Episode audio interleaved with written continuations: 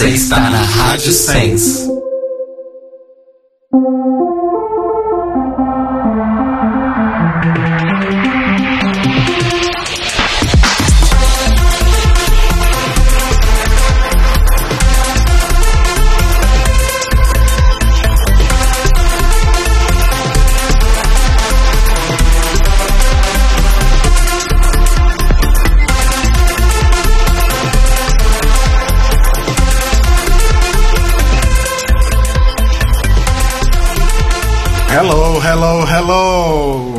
Legendary. Eu falei isso na outra, né? Falou. Ai, desculpa, gente. O que mais que a RuPaul fala? Nossa, muitos. Everybody say love. Love!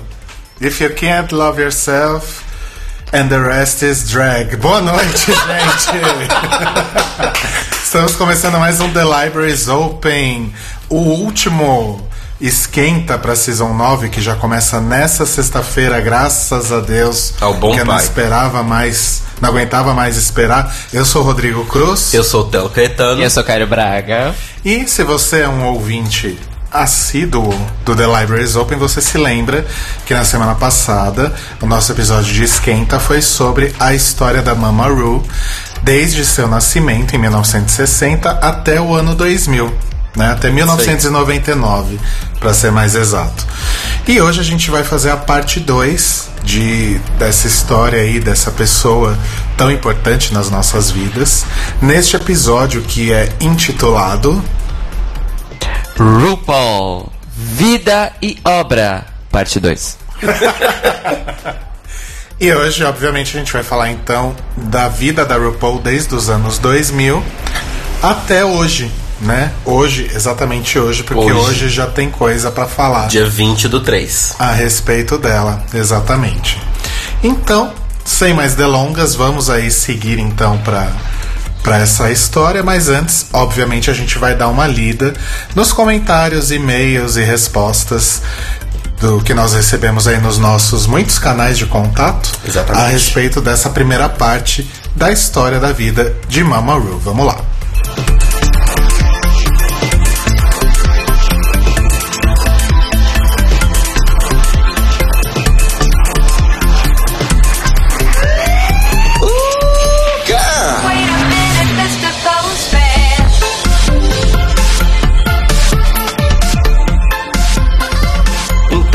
Começando aqui os nossos comentários de hoje, tivemos bastante comentários Ah, que bom. falando sobre nossa querida. Finalmente, hein? 2017 começou agora. Começou agora, de verdade.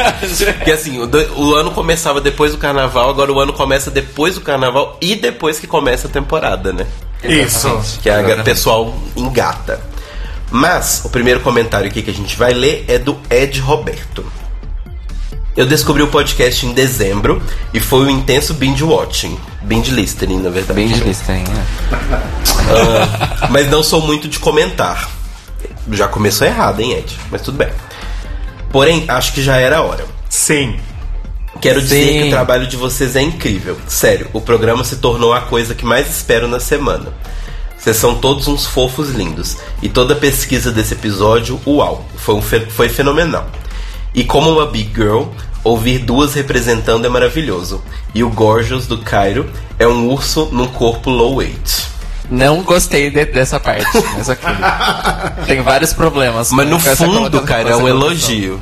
Eu sei que é um elogio, mas é um, é um Então só elogio pro- agradece, é um- sorri e agradece. É um Gente, elogio problemático. para de problematizar o elogio do menino. É, Aceita. só aceita o elogio.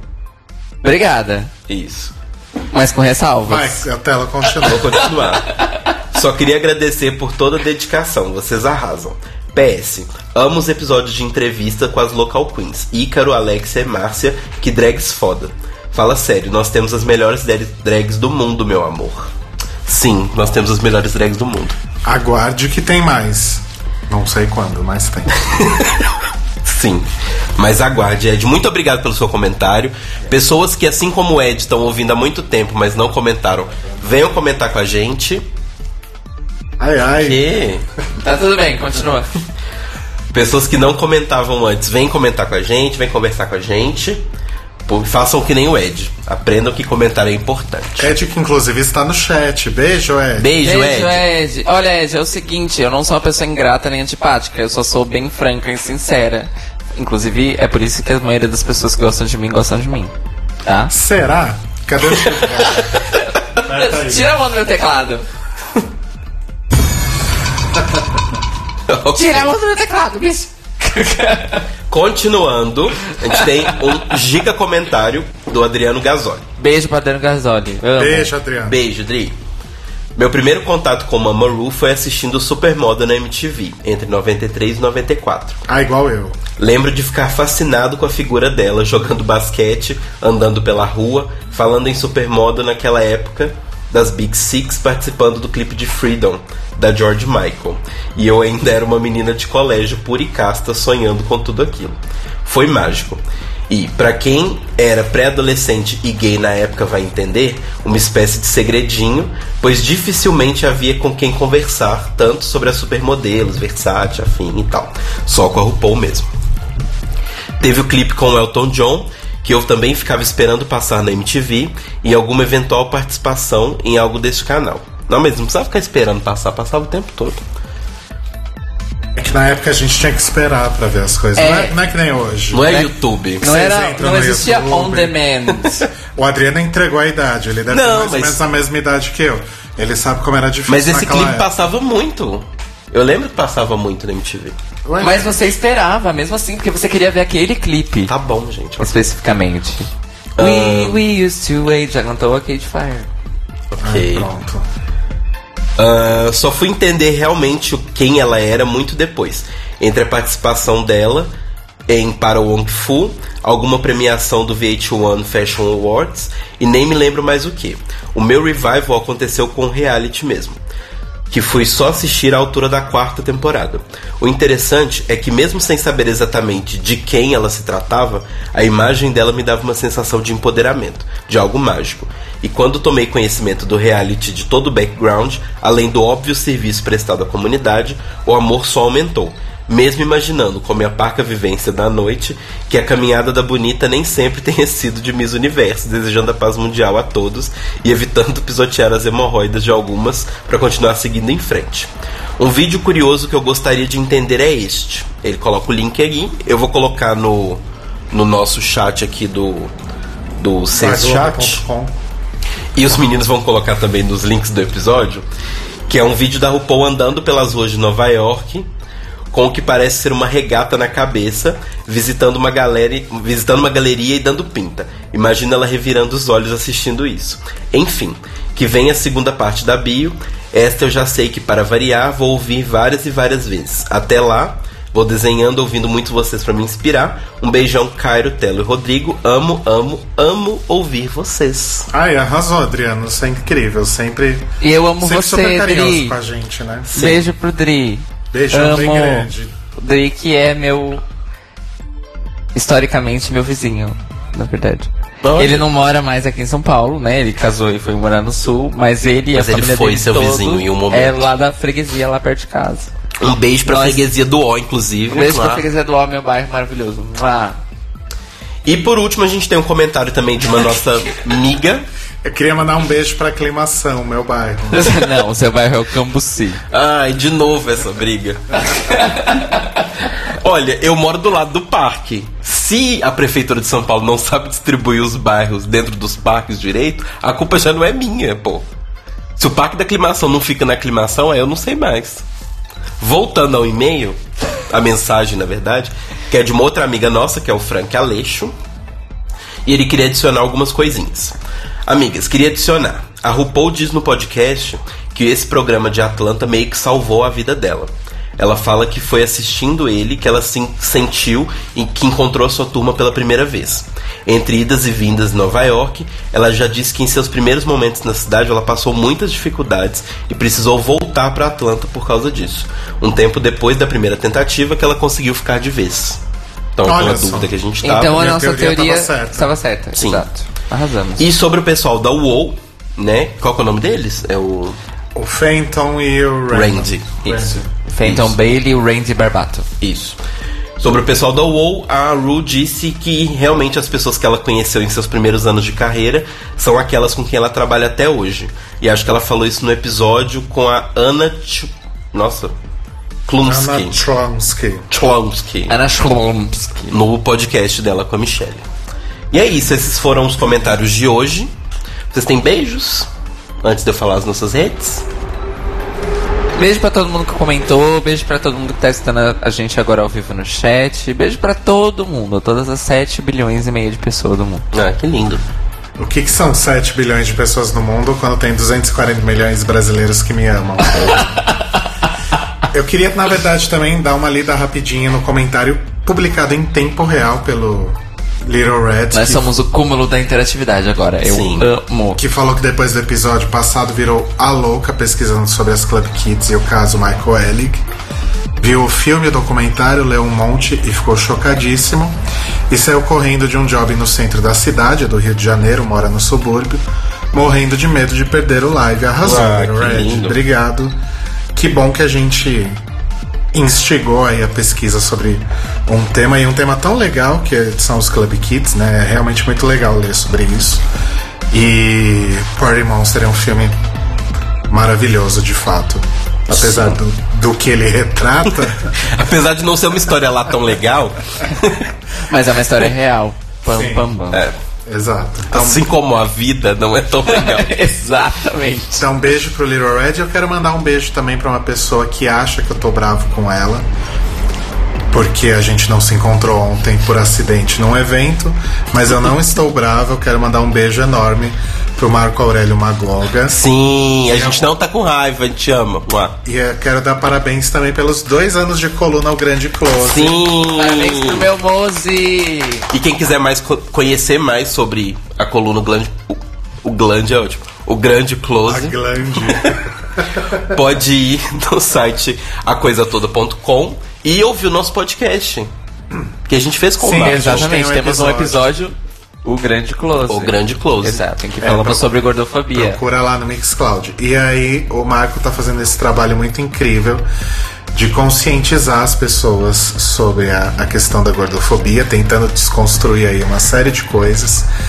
E indo fundo, né, nas raízes desse. Dos problemas reais, não só. E também nas raízes da gordofobia, né? Na questão médica, na questão da mídia, na questão do. Enfim. Do, enfim, Sim. A questão religiosa, ele abordou várias Não, coisas. e mostrando que, assim, o problema é muito maior do que não ter apenas roupas pra vestir. É um Exato. grande problema isso? É. Mas. Mas tem uma série de outras questões, tipo acessibilidade, Exatamente. né? A gente tem uma, uma amiga, por exemplo, que quase que não conseguiu fazer o parto dela porque chegou no hospital e não tinha uma maca específica para pessoas com um peso maior do que nem lembro qual era o peso. Eu não lembro, mas eu sei que, tipo assim, ela fez o acompanhamento todo no hospital. Ou seja, todo mundo ali sabia o peso dela. Todo mundo sabia que ela ia fazer o parto ali. Mas na hora não tinha. Eu não tinha. Imagina a loucura, né, pra, pra ela e pro marido dela de ter que correr atrás de resolver isso e o Raulzinho querendo nascer, né? Enfim. Pois é. Então, é, é muito importante falar sobre gordofobia. E então eu acho que o Grande Close é um grande canal aí para todo mundo entender um pouquinho mais sobre isso e também porque o Marco escreve muito bem, fala muito bem. Quem já acompanhou episódios passados aí do The Libraries Open com ele é um cara que entende horrores de moda também. Com certeza vai estar presente na nossa temporada. Assim, Claro. Assim que a gente descobrir como faz para colocar pessoas aqui no, na transmissão, porque a gente não aprendeu ainda. Na verdade, o Cairo até sabe fazer, mas a gente tá com medo de dar merda. É, na verdade a gente vai estudar e fazer É. testes. Sim. Por isso que a gente não promete ninguém semana que vem, por exemplo. Isso. Exato. Mas, Mas- vai dar tudo certo. Vai. Tá. De um- algum jeito vai. É. É isso, meu beijo. Você não tem beijo? meu Eu era tenho beijos. Meu beijo é pro Kaique e pro Davi. Que aparentemente tá ouvindo o programa. Tá ouvindo o agora. programa pela primeira vez, olha só, me zoou ainda por causa do glande. Mas, gente, é porque eu tô meio gripado. Eu tava muito ruim de, de gripe esse final de semana. Rodrigo sabe. Sim. Mas. Fala pra ele entrar no chat, essa bicha. É, burra. Esquece. Não, não, desculpa. Mas beijo pra ele e beijo Pera, pra um. pera, pera, pera que tem outro, pera aí. Ai, errei. Oh meu Deus. Ai, pera, gente, eu errei tudo aqui. Pronto. Quando é que você vai você mandar isso por e-mail? Então, voltando. Vou mandar agora pra. Posso continuar mandando meus beijos? Pode. A gente, a gente sempre atrapalha Sempre, eu sou a garota interrompida desse podcast. Um beijo então pro Kaique e pro Davi. E um beijo pra um outro amigo de, de BH também, que é o David, que estava aqui. Está em São Paulo ainda, nesse final de semana, e que descobriu hoje que eu tinha um podcast. Então, um beijo pra você. Tá aí uma pessoa super bem informada, né? Pois é. Não é mesmo? E é isso, os meus beijos. Então, se você quiser ganhar beijo da gente, comentar, falar um monte de merda, e agora voltem a comentar, porque agora falaremos sobre os episódios da temporada, né? Mas não Nossa. precisa comentar só quando for episódio. Exatamente. Exato, Mas... mas- vocês podem sempre comentar ao vivo com a gente no site da Sense, que é sensecast.org, lá no Sense Chat, toda segunda-feira às nove. Ou, se você não tiver como ouvir a gente ao vivo, infelizmente você perdeu, mas você pode ir lá no Mixcloud, que é onde a gente coloca os episódios toda terça-feira, que é mixcloud.com barra The Libraries Open Podcast, comentar lá, mandar um e-mail pra gente no thelibrariesopenpodcast.gmail.com No Facebook tem a nossa página facebook.com barra The Libraries Open Podcast ou o nosso grupo da biblioteca. E só, né? Acho que ah, já deu, né? Já deu, chega de E canal. também gente- sensecast.org barra contato. Exatamente. Sensecast.org sensecast.org barra contato e em todas as redes sociais da Sense também, no Twitter, no Facebook. Que é tudo Siga Sense. E a gente Isso. vai criar um Twitter, um Snapchat e um Instagram pro The Library Zone. Ah, quem vai cuidar é você? Você é a Mídia do ah, ok, fudeu. Você pode mandar também por Excel. Faça igual a, a Kelly, a Kelly Rowland. A Kelly Rowland que mandou um e-mail pelo Excel e ficou puta porque o namorado não respondeu. Por que será, né, Kelly? Não era um e-mail, era um SMS, pior ainda. É verdade. Era uma frase só, where are you, baby? Gente, o Excel é muito versátil. Momentos icônicos da MTV do passado, gente. Sim. Bom, Ah, gente, a gente tinha um recado pra dar agora? Não, é depois, né? É depois. É depois. É agora. Vamos então agora para o nosso giro de notícias pré-Season 9. gire, Cairo Braga. Tem bastante coisa hoje sobre a Season 9. Tá né, girando. Caio? Caio tá girando aqui, tá ficando tonto. Vamos lá. O engraçado é que quem tá com a cadeira giratória Telo. Mas ok. Gira por mim, Telo.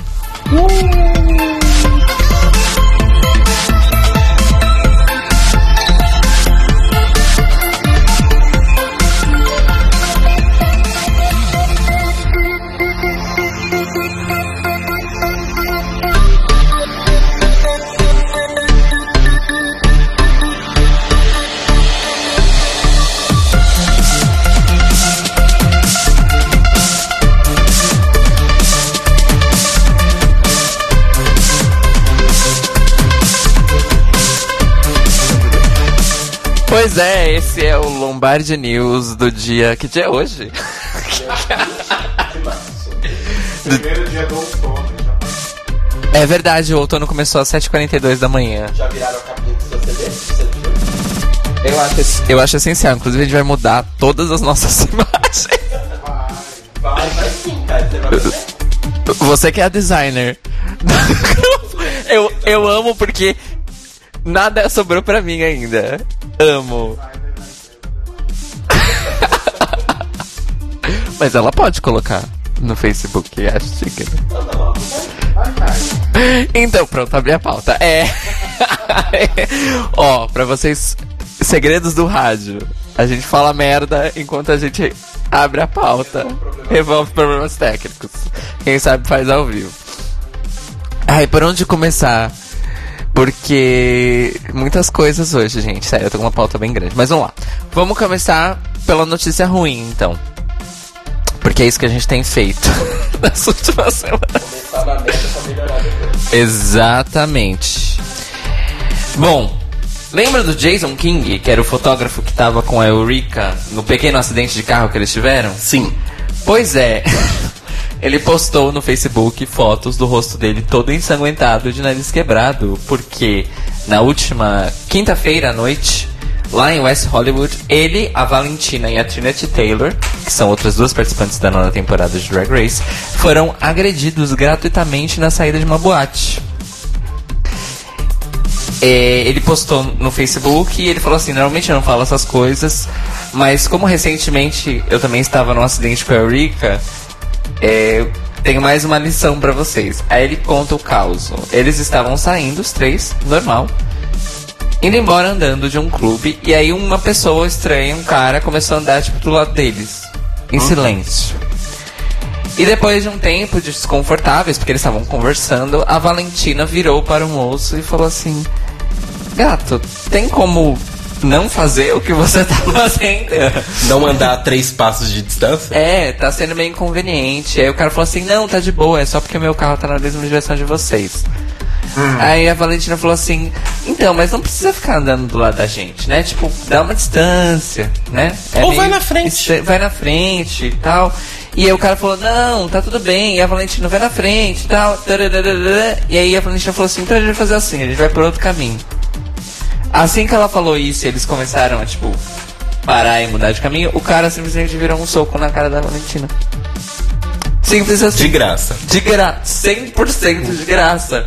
E ela caiu no chão e ele foi pra cima dela. E o Jason terminou a história com o nariz quebrado porque ele foi tentar agarrar o cara e tirar ele de cima da Valentina e o cara, e o cara acertou em cheio no meio da cara Nossa. dele.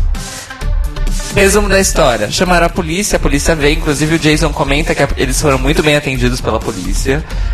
Ficaram satisfeitos, bem tratados e tal. Mas que ele passou nove horas no pronto-socorro e ele quebrou o nariz, mesmo.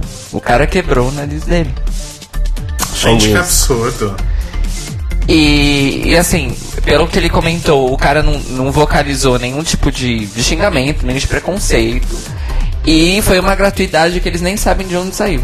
O cara tava saindo da boate também? Não. Não, o cara se juntou com eles depois de um tempo que eles já tinham saído da boate. Ah, tá.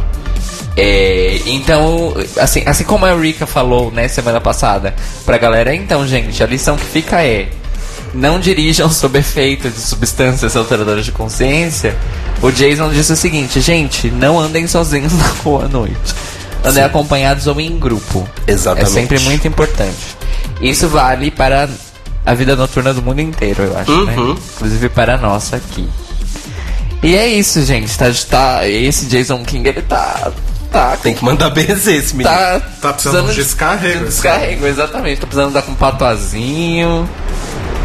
É, vamos, eu só espero que semana que vem a gente não tenha outra notícia trágica envolvendo esse moço. Dar. Pois é. Certo, e essa, inclusive é, a- essa notícia está com informações do Draglicious. É, agora vamos Quando o falar- Draglicious vai patrocinar a gente, né? Quando o Draglicious vai se patrocinar, né? Tadinho, eles estão tão fodidos quanto a gente. Fazem por amor e olha lá. A gente sempre fala deles. A gente precisa fazer umas parcerias aí, Draglicious. Isso aí. Bom, agora vamos falar de coisa boa? Vamos? Obrigado. Ah, você tava esperando? É, pode ir. É uma pergunta, eu espero uma resposta. Achei que era uma era pergunta retórica. Olha, a gente tá tão... Olha, que conectado. É, vocês estão em sync, né? Bom, é, essa na verdade foi o Rodrigo que passou pra mim. Sim. O documentário Divinas Divas Foi da Leandra Leal, que a gente comentou sobre ano passado, quando ela tava fazendo crowdfunding, eu acho, né? Se eu não Sim, me engano. sim. É, ganhou seu primeiro prêmio internacional. Ele ganhou o prêmio de melhor filme global pelo júri popular no festival South by Southwest, que é um dos maiores festivais dos Estados Unidos. Ele é um festival multicultural, apesar da programação principal estar em shows musicais, mas ele é um festival de teatro, cinema e arte multimídia também. E ele tem premiações é, isoladas em todas essas categorias. E o Divinas Divas é o documentário que a Leandra Leal fez sobre as primeiras grandes travestis transformistas do Rio de Janeiro.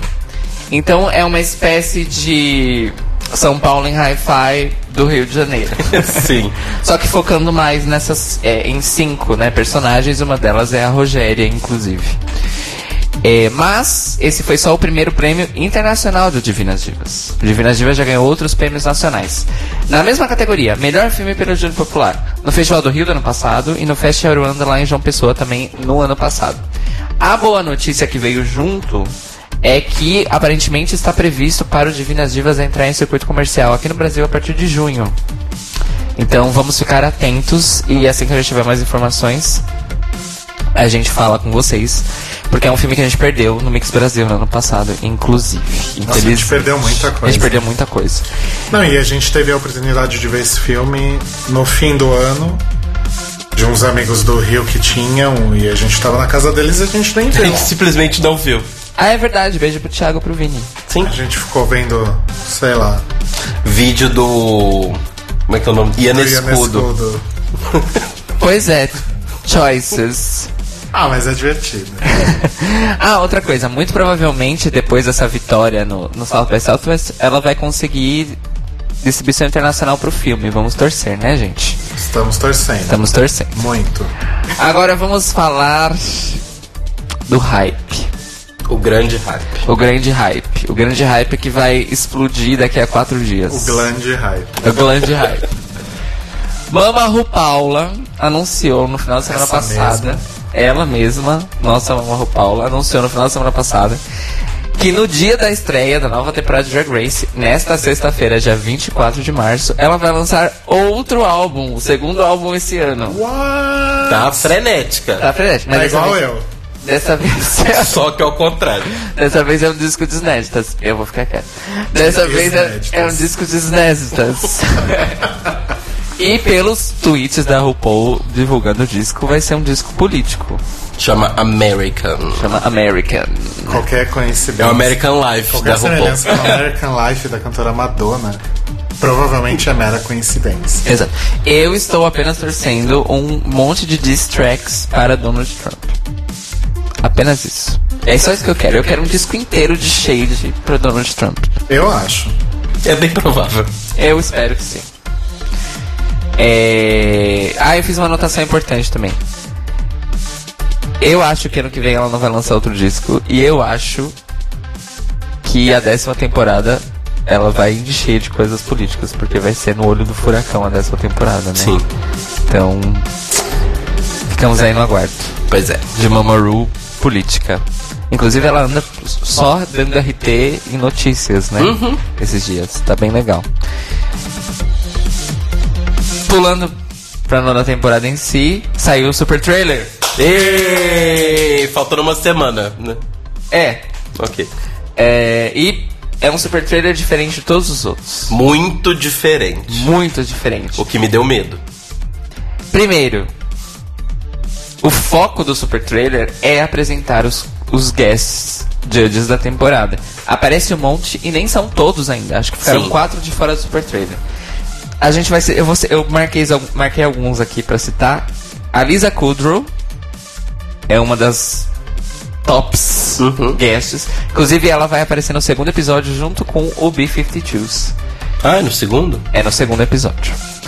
O Cheyenne Jackson, quem assistiu Roanoke, American Horror Story Roanoke vai lembrar dele. Amo. A Tamara Braxton. A Naya Rivera, que era a Santana de Santana Glee. de Glee. Amo Glee Representing. Ai, que legal, eu não tinha visto. A Eu Andy, Mac- gosto dela, não. a Andy. McDowell, que é uma atriz veterana e que tem todo um trabalho é, envolvendo mídia e feminismo e representação feminina, muito legal. A Tori Spelling, que está voltando a Drag Race finalmente. Apareceu na primeira temporada. No Não, na segunda. Não, Tori Spelling foi na primeira temporada. Acho que é na primeira. Na primeira? Aquele desafio da entrevista. Com ela e o marido. Isso. Isso. Que a Chanel foi de Power Rangers, você lembra? Ah, ok, lembrei, foi na primeira temporada mesmo. Nossa! É. Bicha! Mem- Momentos. A Megan Trainor, inclusive a Megan Ai, Trainor fofa. aparece no, no trailer com um jumpsuit de unicórnio e a galera no Reddit está shredding her to pieces por causa disso. Nada, tava linda. Eu achei fofo. E, na verdade, a minha maior surpresa dessa lista, e eu fiquei muito feliz, é porque a Kesha vai ser uma Sim. guest. Agora que a carreira dela acabou. Ô, tadinha. Nossa, não fala ela tá, isso. Ela tá, ela tá comendo pão que já lançou por causa do Dr. Luke. Não bastasse o cara tentar estuprar ela várias vezes. Gente. Numa das vezes drogando ela, o cara ainda tem a carreira Gente, dela aqui na mão. Antes, antes desse incidente fe- infeliz, a carreira da Kesha já tinha acabado. Não, aí é que tá. Não, Ele não. tava segurando a carreira dela. Não, mas é que tá. Não. É o contrário. O dinheiro pro terceiro disco dela já tava garantido, inclusive. Ela já tinha começado a gravar. O rolê todo foi. Eles tinham começado a produzir o terceiro disco dela. E isso se tornou um agravante contra ela, na verdade. Porque significa. Porque assim, o- o- a, a juíza, inclusive foi uma juíza, considerou que. Ah, tudo isso aconteceu, mas você continuou trabalhando com ele. Tá. A maior surpresa pra mim é saber que a Kesha já tinha até um segundo disco. Sim. Warrior. É o nome do segundo disco. Eu gosto mais do que do Mas primeiro. então, posso levantar as minhas preocupações? Peraí. Ainda não, calma. Tá. Outra coisa importante desse super trailer. For the first time in Drag Race history, eles se preocuparam em mostrar só looks do primeiro episódio. Não vamos entregar tudo. Na verdade, assim, tirando acho que quatro looks que parece que não são do primeiro episódio, o resto todos são dos- do, primeiro episódio. Então, tem uma hora que aparece rápido. Quando a Lisa Kudrow dá tipo um tapa numa pessoa. É alguma na verdade, das drags. não. Na verdade, é a Tori Spelling e uma amiga. Ah, é? É, e parece que elas estão treinando as meninas com, com challenge de atuação. Ah, tá. A Tori Spelling treinando alguém pra um, pra um desafio de atuação. Tá, ok. Ué. Já começou bem. Aqui no Brasil a gente tem a Cláudia Leite ensinando alguém a cantar no The Voice. Olha, uma boa relação. Justo. Pois é. Mas, Telo, faz a sua teoria. Então, o que que acontece? Eu fiquei com um pouco de medo de mostrarem tantos jurados, porque nas outras temporadas, o que que acontecia? Eles mostravam cenas impressionantes da temporada. Sim. Do tipo, ah, olha, fulana vai. Em algum momento alguém vai cair do palco. Em algum momento alguém vai prender a cintura do tamanho do meu punho. Em algum momento vai acontecer tal coisa. Eram vários momentos especiais. E a gente contava os dias pra ver quando ia chegar isso. Nesse, basicamente, não tem nada. O que tem de especial são jurados. E eu fico um pouco tenso, porque assim. Será que não tinham momentos especiais pra mostrar? Então, Será que não aconteceu nada legal? então, a minha teoria tá aqui na minha anotação, inclusive. Depois do, do bingo dos spoilers, que foi o All Stars 2, algo me diz que a segurança de informações para essa temporada foi uma das prioridades, inclusive no material de divulgação. Porque tá muito claro que eles não estão querendo que a galera, tipo, saiba que Queen vai sair qual semana. Porque no Super Trailers passado, a, a galera do Reddit fazia a tabelinha de looks. E, em, al- e- e normalmente, três ou quatro Queens, eles já calculavam que semana a Queen saía e qual era o último look da Queen na, na temporada. E normalmente acertavam as quatro primeiras eliminadas, às vezes até as cinco primeiras. Por causa de look que aparecia em Super Trailer. Bom, é, tem uma outra grande questão em relação a isso, que o super trailer da sétima temporada é provavelmente o melhor super trailer de todos os tempos. Sim. E deu no que deu. Pois é. Então, não necessariamente, eu acho que realmente faz mais sentido essa teoria do Cairo, da segurança da informação.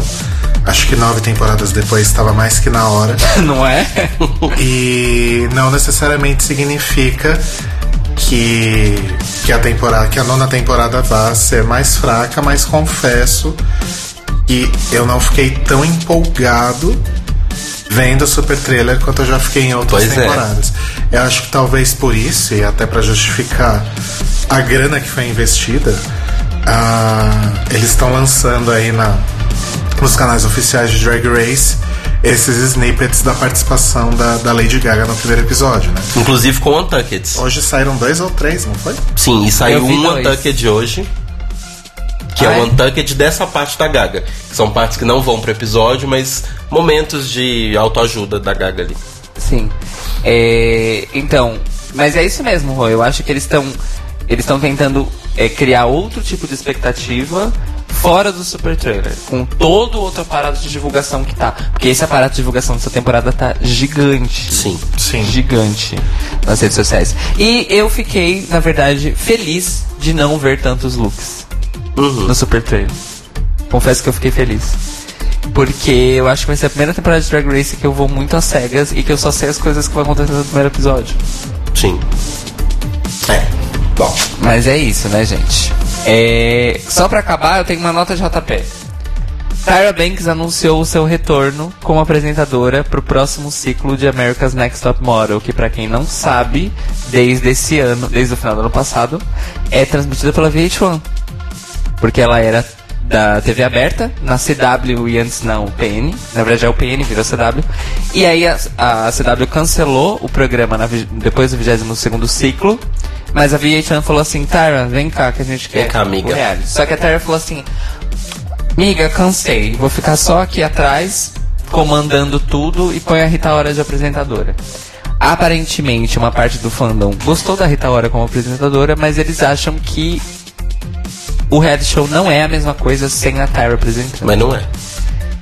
E aí a Tyra disse que por causa da reação dos fãs, ela mudou de ideia mesmo, ela ficou muito feliz e ela admite que ela sente falta e que ela realmente acha, enquanto produtora executiva, que é melhor ela voltar a apresentar. Mas pera, vai ser na, na VH1, é isso? Sim. É, Tem um outro programa que vai passar na VH1 esse ano, qual que é? chama RuPaul e as drag correndo. Olha, o que, que será que isso quer dizer? Coincidência. Hein? E aí o lance é o seguinte, inclusive eu lancei isso no. é, hoje eu tive meu primeiro momento de fama no subreddit de Proposal Grace, primeiro e último, em que eu joguei lá o seguinte. Agora que eles estão na mesma emissora e vão ser filmados na mesma época, tanto Drag Race quanto America's Next Top Model será filmado no verão de lá, ou seja, entre julho e setembro. Será que rola um crossover? Tanto. Que é uma- um crossover desejadíssimo dos dois fandoms há muito, muito, muito, muito tempo. Tantan. Não que o crossover já não exista do, do próprio fato de Drag Race existir. Sim, Mas falaremos disso daqui a pouco. exato. Mas o que, que vocês acham? Ué. Vocês querem? Vocês acham que seria legal? Eu acho. Então, legal eu acho que sempre é. Eu, eu não consigo enxergar muito bem como que seria. Talvez, por exemplo, o, o episódio de, de- do makeover pudesse ser com as finalistas, as seis finalistas de America's Next Top Model, vão lá e encontram com as seis finalistas das drags, e aí elas têm que fazer algum look pra elas. Não seria um desafio, porque são modelos, mas E aí, em America's Next Top, Next Top Model, as drags têm que fazer ensaios fotográficos. é, alguma coisa alguma assim, coisa, sabe? ou um desfile, alguma coisa assim. Mas eu acho que a maior possibilidade é que a Tyra talvez participe em alguns programas como jurada e a RuPaul participe de alguns programas como jurada. Então, isso eu acho que é o mais é, plausível. É o mais plausível. É o mais plausível. O sonho de um full crossover realmente é, É, é no futuro. Mas eu, mas eu acho que seria bom porque, por exemplo, vai ser uma temporada comemorativa de Drag Race. Vai ser a Sim. décima.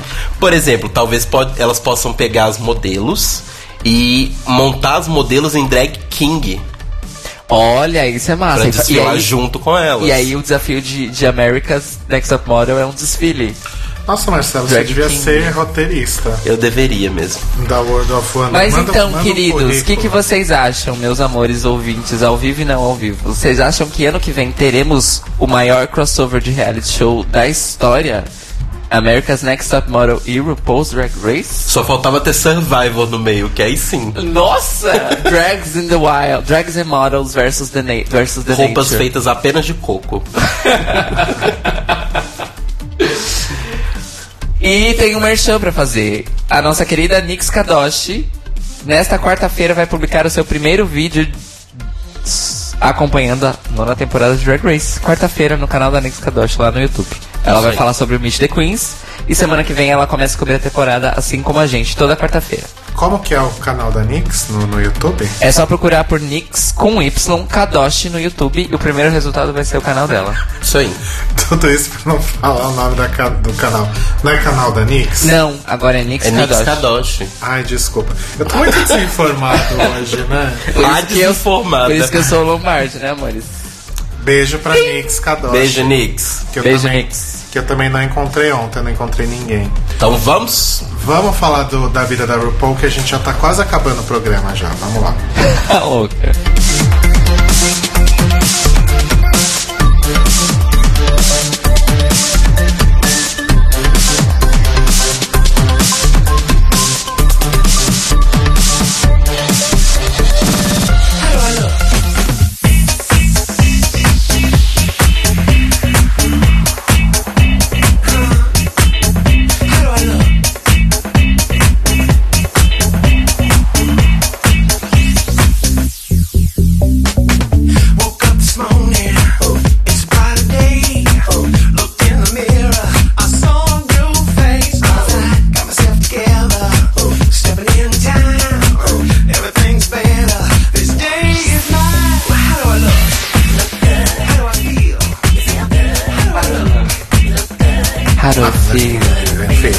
How do I feel?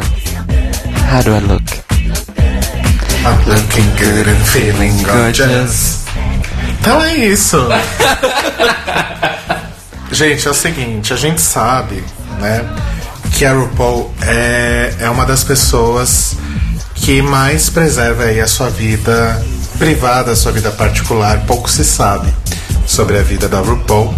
Inclusive, é, isso ficou muito claro agora, recentemente, no dia 15 de março, quando ela deu uma entrevista na TV pro Pros Ross Matthews, inclusive. isso no Hollywood Today Live, que é um programa da Fox, que a o RuPaul contou que em janeiro tinha se casado com o George, que é o seu companheiro já aí de, de 23 anos, né?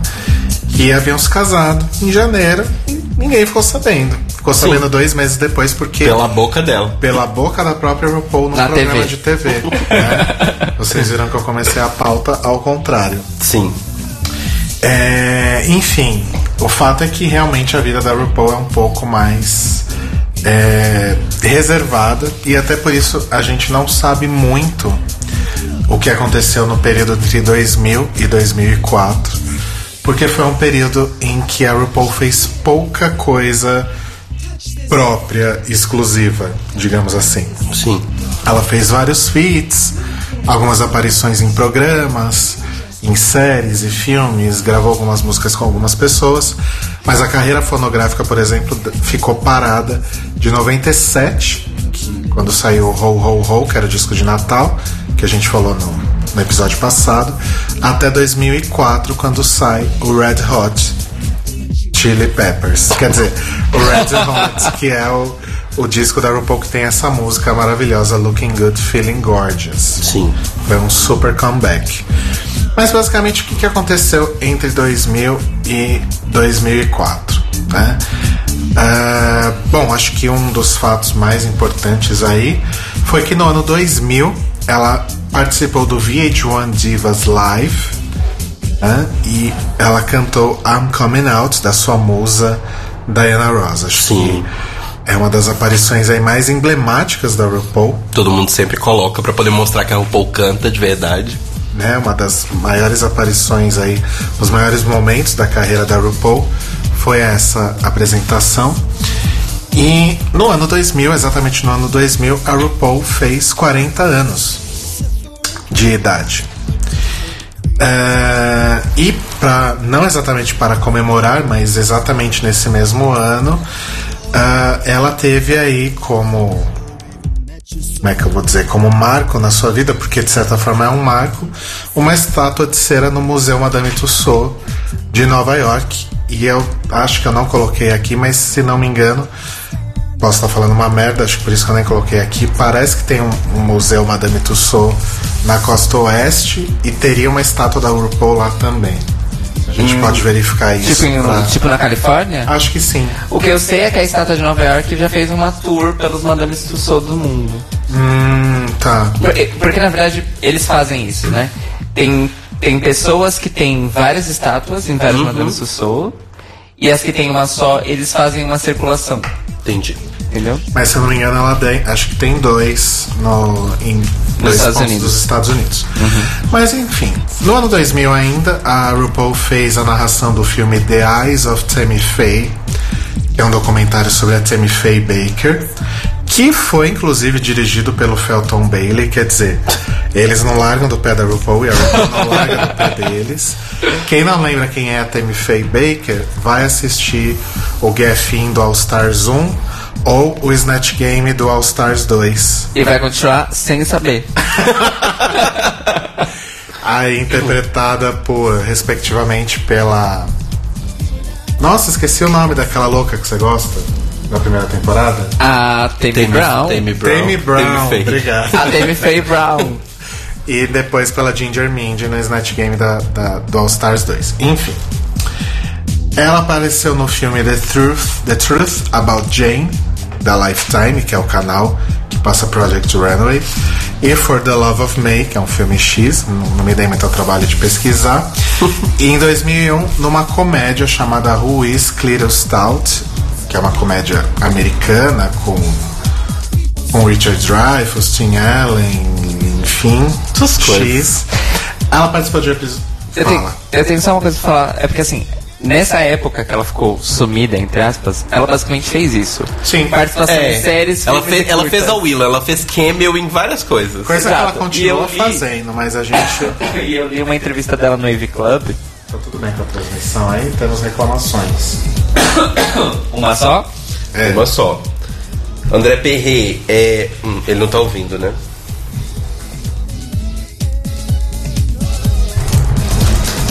É isso, a gente para tudo, enfim. Continua. Ai, engasguei. Hoje Desculpa, a gente, tá, gente. Hoje a gente tá espontâneo até demais. Desculpa, gente. É... Eu vi uma entrevista da RuPaul no Wave Club em que ela diz que perguntam é, é um lance assim perguntam para uma pessoa sobre personagens específicos dela e perguntaram para ela especificamente sobre os papéis dela no Brady Bunch e no But I'm a Cheerleader e ela dá uma resposta super curta e franca que ela fala assim olha Existem papéis que eu faço por paixão, projetos que eu faço por paixão, não só papéis, e que eu faço por dinheiro. Sim. Esses eu fiz por dinheiro, então eu não quero falar muito deles porque eu não quero. É, I don't wanna burst your bubble. Não quero estourar a sua bolha. Não, e ela fala isso até no podcast. Tipo, ela fala: tem coisas na vida que a gente faz por dinheiro, tem coisas na vida que a gente faz por amor. E é ponto. E assim a gente vive a vida e paga os boletos, Exatamente. né? Exatamente. Continuando nas aparições da Dona RuPaul, ela também apareceu na série Popular, que era uma série do. É um protogli. É um protogli. Do Ryan Murphy. É uma série do Ryan Murphy também, e teve o mesmo fim catastrófico de Glee. Ah, e Port Na Charles. verdade durou só uma temporada, acho, né? Foi que mais foi mais, catastrófico que Glee. Foi mais catastrófico. Acho que foi mais de uma, mas não vem ao caso. Port Charles, que é tipo um General Hospital. E em 2000, isso foi entre 2000 e 2001, tá, gente? 2002 ela aparece na série. Muito infame isso. A série chama Son of the Beach. E é realmente uma, uma série estilo Baywatch, com salva-vivas e tal. Salva-vidas. E ela faz Só um de humor. E ela faz um personagem chamado Reinas Einas. Pois é. Apenas maravilhoso. Mas ela é um. É regular? Não. Não, ela Não, é só, aparece. Só aparição Ah, que bom. É só cameos. Que bom, porque se fosse uma personagem regular chamada Reina Zenas é foda. Pois né? é. E na música, a RuPaul fez alguns collabs aí entre 2000 e 2003. Com a Little Kim, com The Disco Brothers, com um nome que eu não sei pronunciar aqui, acho que é Cedar Reten, não sei falar. Cida Garretem. E a Bridget Nilsson, sob o codinome de Gita, aquela do Raul Seixas. Eu sou a luz das. Não, não é essa? Não. Não. E com essa Bridget Nielsen, com esse codinome de Gita, gravou um Eurodance super safado Mas muito bom. chamado You're No Lady, que faz parte aí do. Infelizmente não está aqui na playlist, sorry. Faz parte do canon da. da, da- do cânone da. Da RuPaul, essa música. que o nosso Inclusive- DJ não a tem. E, inclusive, Desculpa. muito provavelmente ela foi feita também para o Eurovision. Eurovision novamente aparecendo aqui porque ela tem 3 minutos. Olha só, Looking Good Feeling Gorgeous também tem 3 minutos. Tem? Tem. Lembrando que do Foxy Lady até o Red Hot era basicamente isso que a RuPaul fazia. É, aparecia aqui, aparecia ali, dava um- uma entrevistinha aqui, uma entrevistinha ali, mas. É, não, eu quis dizer que tudo que ela fazia era, era uma coisa meio Eurodance mesmo. Ah, sim. Acho que por isso que a carreira dela estagnou. Mas aí em 2004 aconteceu uma coisa, Cairo Braga. Pois é, em junho de 2004, Mama RuPaul veio pela segunda vez ao Brasil. Dessa vez para São Paulo, de novo para uma apresentação única. Só que dessa vez não foi numa festa de carnaval da Valdemente. foi para um show no Olímpia, que na época era a maior casa de shows da Inclusive, cidade de São saudades Paulo. Olímpia, vi saudades shows Olímpia. bons lá. É... Não conheço, I don't know her. E aí o lance é o seguinte: o show foi em junho.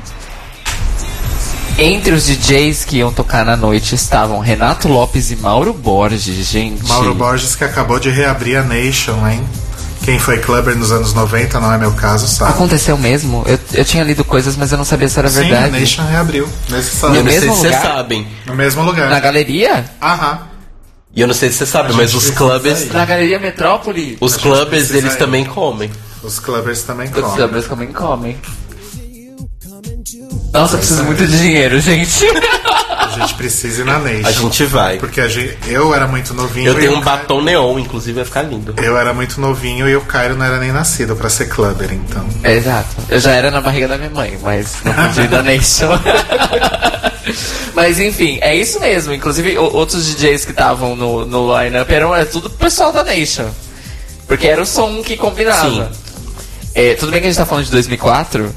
a Nation já não existia há É, 10 anos. Exato. Mas enfim. É, e o lance desse show, na verdade, é o seguinte: ela veio cantar toda o repertório, mas ela veio apresentar músicas inéditas que estariam no próximo disco, que era o Red Hot. É o Red Hot. E na verdade, esse show ficou marcado na imprensa brasileira porque ela fez uma entrevista. Ela deu uma entrevista ao UOL por telefone, gente. Se liga nessa. É muito resquício dos anos 90 ainda, né? Vintage. Quem foi o repórter, você sabe? E que ela basicamente diz que ama as modelos brasileiras, é apaixonada pela Nicole Kidman. E é isso que ela fala, que as modelos brasileiras são as melhores. É o Antônio Farinassi. Antônio Farinazzi. I don't know him. I don't know her. E é isso, e ela veio pra divulgar o Red Hot que seria lançado em setembro, não é? Isso, foi logo depois, né? Foi no segundo. Foi ainda no, no segundo semestre de 2004. E. E como eu falei, né? É um, é um álbum super com essa vibe ainda de, de Eurodance e tal. Looking Good Feeling Gorgeous foi uma espécie de comeback, porque É a música que a gente abriu o segmento, aliás. Exatamente. E o clipe dessa música é um pouco gordofóbico, mas. Um pouco?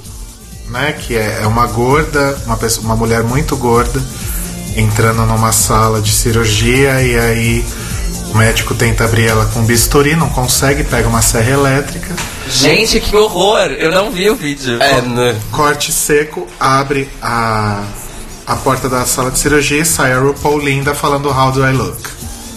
É, isso. Nossa, é horrível. É horrível. É bem gordofóbico. E o disco teve outro single, Workout, que tem inclusive é, partes da, da letra que remetem a Supermodel. A gente vai falar mais sobre esse costume da RuPaul um pouquinho aqui mais pra frente. E uma cover de People Are People, do Depeche Mode, né? Que é uma das músicas mais legais do Depeche Mode. Uma das poucas que se salva. E o, e o disco tem também, não saiu como single nem clipe, mas tem Hollywood USA, que apareceu no Cover Girls da sétima temporada, se eu não me engano. Sim. E assim, esse disco, na verdade, ele foi um problema, não o disco em si, mas a recep- recepção dele, a receptividade em relação a ele. Porque a imprensa meio que cagou. Tanto a imprensa musical quanto a imprensa gay, especializada. entre aspas. E não deram muita bola pra RuPaul, não, e ela se sentiu traída, se sentiu boicotada. E falou que. que ela, ela soltou uma frase específica É, não, isso. a frase- Que ela, que ela não se sentiu nem traída. É, a frase que ela fala é que assim, não era uma traição, porque ela entende que o mundo do showbiz é assim. Ela falou assim: não, não, nunca me prometeram algo, então se não Exato. me deram, eu não posso dizer que me traíram. Eu posso dizer que eu estou decepcionada.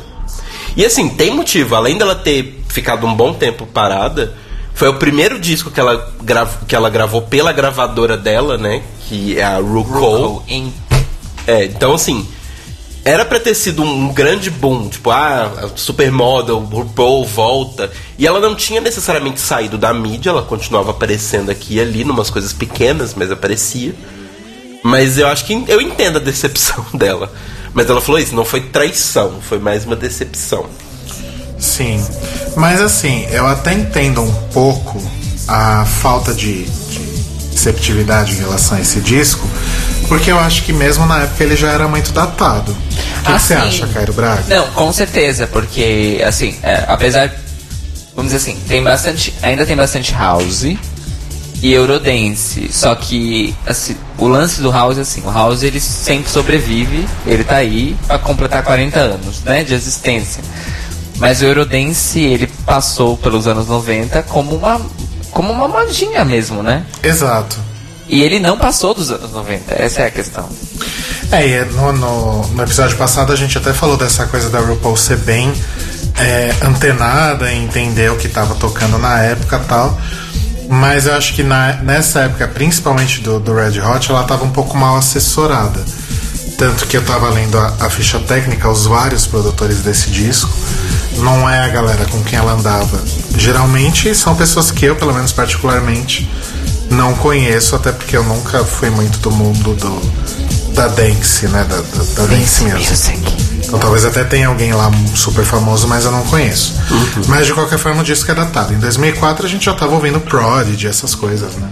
Não, Prodigy é de 97, esquece. Miga. Olha, em 2004 eu tava ouvindo My Chemical Romance. 2004 foi o começo do emo. Não, gente, mas a gente tá, Simple falando de, música, Plan. mas a gente tá falando de dance e música A gente tá falando de dance music. Então, o que tava rolando no começo dos anos 2000, na verdade, era... é, Prodigy. Não, era a sequência do Eurodance. Eram produções de dance music é, europeias, só que o BPM era mais baixo, era bem mais próximo do house. E tinha um- e, porque tava começando a ter dance music feita pro rádio, que é uma coisa Tipo, que não existia nos anos 90. Não, isso não é dance Ah, isso é anos music. 90, coração. Isso é anos 90. Eu tô falando de Lasgo. Não, pior que. Ah, Lasgo! Por exemplo. Que é música dance que é pensada pra tocar no rádio e na pista, que é uma coisa que nos anos 90 não se fazia. Lorena Simpson. No- nos anos 90 não se fazia isso. Se fazia Anastácia música pra tocar também? na pista e aí tocava no rádio porque dava dinheiro. Entendi. Agora, nos anos, começo dos anos 2000, começou a se pensar: hum, a gente deveria fazer música dance para as pessoas escutarem no rádio, comprar pra, pra ter em casa e não só ficar fechado no circuito dos clubes. I don't wanna say I'm sorry. A gente podia fazer um podcast sobre e essa disso época. tudo surgiu Cascada, ATB parou de fazer trance e começou a fazer dance.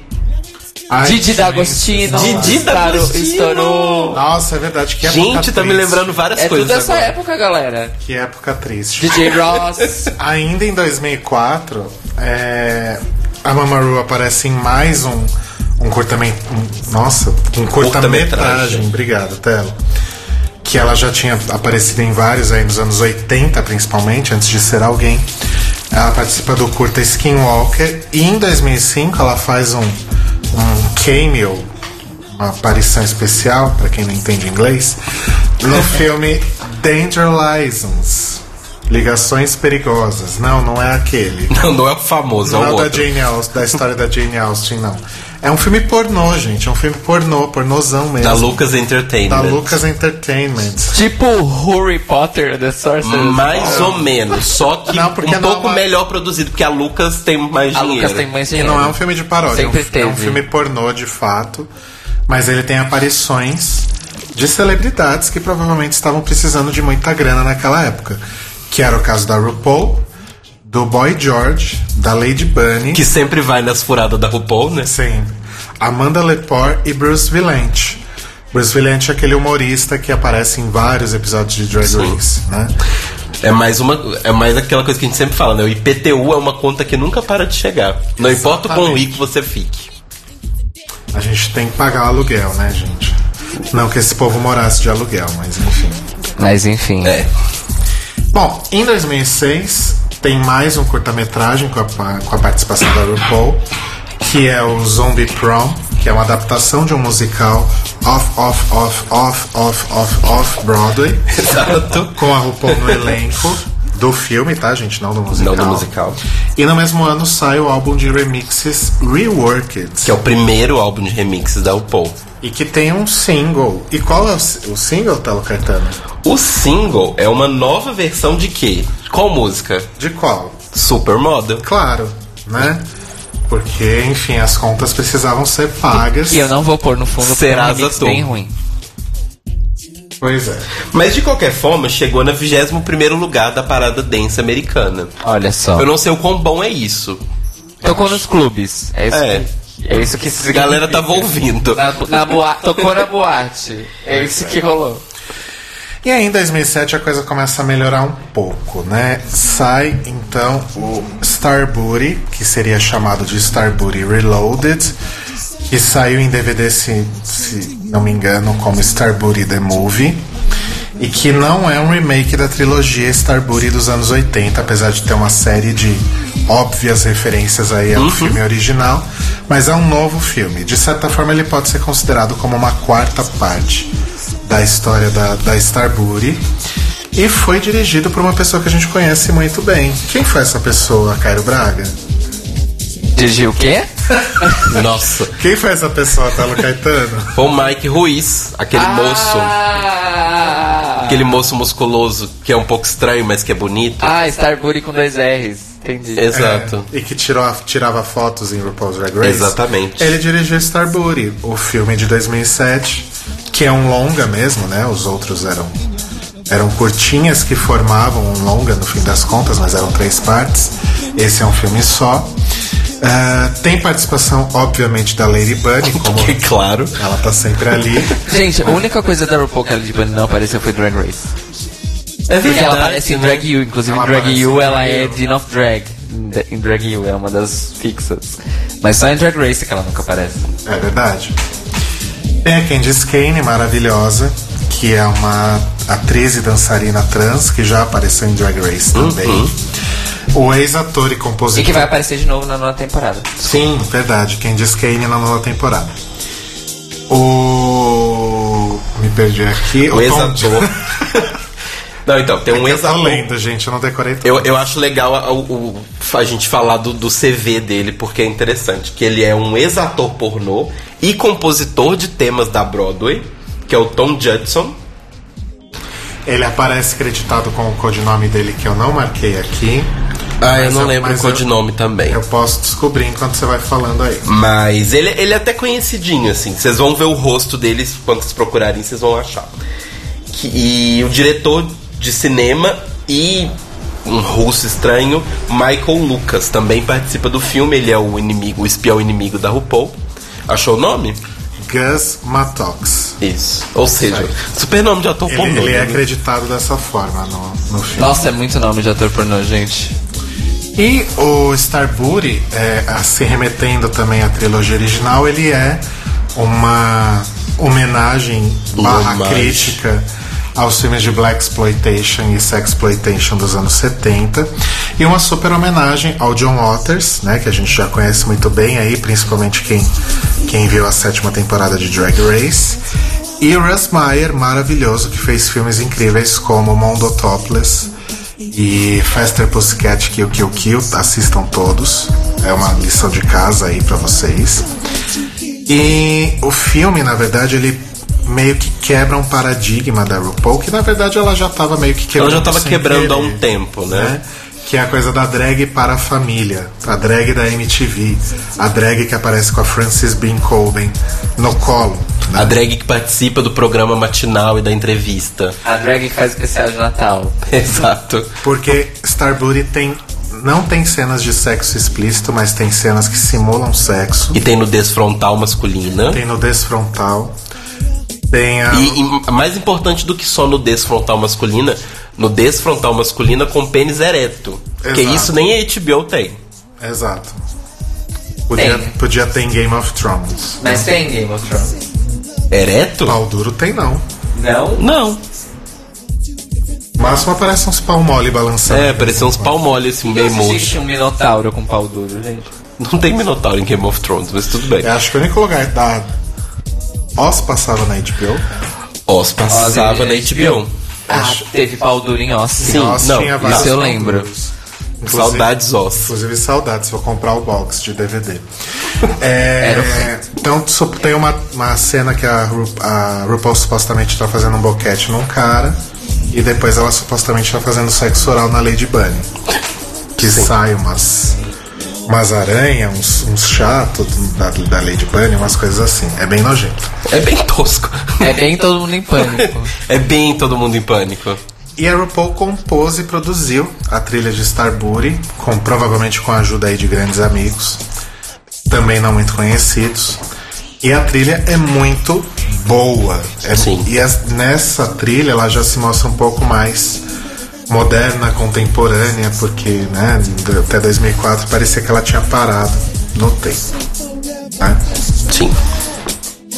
E aí, E aí, em 2008, o que, que acontece? acontece. O começo de tudo. A gente pode chamar de o advento, né? Começa a- a- o tão famoso RuPaul Dark West. Rape All Dark Rest. É, 2008 na verdade foi a pré-produção da coisa, né? Não, sim, mas começou a se falar sobre e, e a se Mas, eu, gravar. mas eu, eu considero o começo de tudo, na verdade, o episódio amaldiçoado de Project Runway. Exatamente. Ele é o começo de tudo. Que inclusive, gente, que tem aquele episódio que, né? O, o lindo episódio que inclusive procuramos esses dias, Cairo inclusive conseguiu, né? Eu consegui baixar. Eu, eu vou arranjar um jeito de disponibilizar pra vocês, porque. E é o vale episódio pena. 6 da quinta temporada De Project Runway. Runway. Não All Stars, Project Runway. É porque já tem a, a sexta temporada. tem Ah, temporada sim, de não, sim, mas é, mas é a temporada habitual, normal. Sim, chama Good Queen Fan o episódio. Sim. E aí tem né, as participações, tem aquelas coisas que provavelmente daqui a um tempo vai ser a nova camiseta do Brasil da Roxy Andrews, que é, ah, vocês viram que a SD Berry participou de um episódio de Project Runway? Vocês viram que uma drag com o mesmo nome da Sharon Needles participou de um episódio de Project Runway que tinha o Vocês viram que tinha uma Pheromones no uma mesmo Pheromones episódio? no mesmo episódio? Vocês viram que tem uma drag que é igual a James Mansfield, só que com outro Só que nome. com outro é. nome. Então, várias coisas vão sair desse episódio, mas aí a RuPaul participou desse episódio. Ela também é, participou de um episódio de America's Next Top Model, não participou? Ou não? Como Não. que é? O que, que você falou? Ela não participou de um episódio de America's Next Top Não, Model? a Raven participou de um episódio de America's Next Sim, Top Model. a Ah, Raven. sim. Bom, mas essa participação dela já foi meio que um. Ali, aquela coisa do tipo: olha, a gente a RuPaul, vocês lembram dela? Faz tempo, né? Não, não com essa cara que ela tava lá. Não com essa cara horrorosa, mas vocês lembram dela? Então, ela vai lançar um programa. E existem boatos que a RuPaul tá horrível nesse episódio de Project. Boatos? Porque é o Matthew. Porque o Matthew Anderson, que já era aí parceiro dela de algum tempo, não estava disponível. Parece que ele teve uma diarreia, um É, piriri. foi um rolê de última hora, isso eu já li. Foi um piriri, alguma coisa assim. E aí chamaram lá o assistente da, do maquiador da, da Heidi Klum e fizeram o- a maquiagem da RuPaul ali do qualquer jeito que dava. Com uma peruca seca, mas aquela peruca tá tão seca que eu olho e fico com sede. Gente, é, é o RuPaul fazendo cosplay de Dida Ritz. Antes da Dida Ritz. Heidi Klum impecável, como sempre, mas ok. Como sempre, maravilhosa. E aqui nas internas do The Libraries Open a gente chama esse episódio de, como o Telo falou, episódio amaldiçoado de Project, Project Runway. Runway. A gente só não sabe exatamente em qual momento ah, surgiu a ideia de Drag Race, mas aparentemente foi antes disso. Foi. Foi antes desse episódio. E a gente não sabe se um dia a RuPaul acordou e pensou: Ah, já sei, vou fazer um reality show. Ou se foi o povo da UOL que vendeu a ideia pra ela. Ou se de repente foi uma outra circunstância X, Y, Z. Então, assim, o que a gente pode pensar é que na época, dois dos reality shows mais famosos que a gente tinha, assim, e mais. é, com maior destaque. Era o Project Runway, que já tava, tipo, já tinha tido quatro temporadas, já tava super bem estruturado o programa. E tinha, tipo, apoio da Marie Claire, tinha apoio da L'Oréal, tinha apoio de milhões de marcas que eram das- muito grandes. Uma das juízas da uma das juíza, né, gente? Uhum. Fixas era editora da, e, da El. É, então, era a Nina Garcia que Claire, é, trabalha, ela era editora-chefe da, da Elle Magazine e depois ela foi pra Marie Claire Ah. e ela obrigou a Marie Claire a ir junto com ela. Olha tipo, só. a Nina é a jurada. A revista acompanha a Nina. Ok, Inclusive, Nina entendi. Garcia, te amo. Melhor pessoa do mundo. Então, aí teve essa questão. Então, assim, os dois reality shows, tanto o America's Next Top Model quanto o Project Runway, já estavam famosos, eram grandes reality shows. Sei lá, se a gente for comparar com os outros, você- outros grandes, você tinha Survivor, você tinha Big Brother, que na época ainda era uma coisa muito grande. Mas tava meio que nesse limbo. Então a RuPaul pegou essas ideias todas, pegou os dois de competições mais famosos que existiam e falou: por que não transformar em drag queens? Não é verdade? Não é mesmo? E aí nasceu o embrião de RuPaul's Drag Race. É, quem já assistiu ou assiste Project Runway sabe que a RuPaul roubou todas as falas da Heidi Klum pra ela. Sim, basicamente todas as falas. A RuPaul mudou uma do, outra ela palavra. só não roubou o Auf Wiedersehen, né? É porque, né, ia ficar um pouco demais. Eu amo porque tem estilo de divulgação. O Caio tá muito fascinado com as imagens do episódio Sim, amaldiçoado, gente. É Então, tudo mas errado, gente. O cabelo é ruim, a maquiagem é Eu vou ruim, postar no chat porque precisa. o look é ruim. É tudo muito ruim. E eu vou, eu vou, sei lá, upar no WeTransfer, no Mega Share, o episódio pra vocês, porque vocês têm que assistir porque é muito engraçado. sim. E ainda em 2008, durante todo esse processo aí de, de criação de Drag Race, participação aí no Project Runway, a RuPaul ainda teve tempo para fazer suas duas últimas investidas no cinema.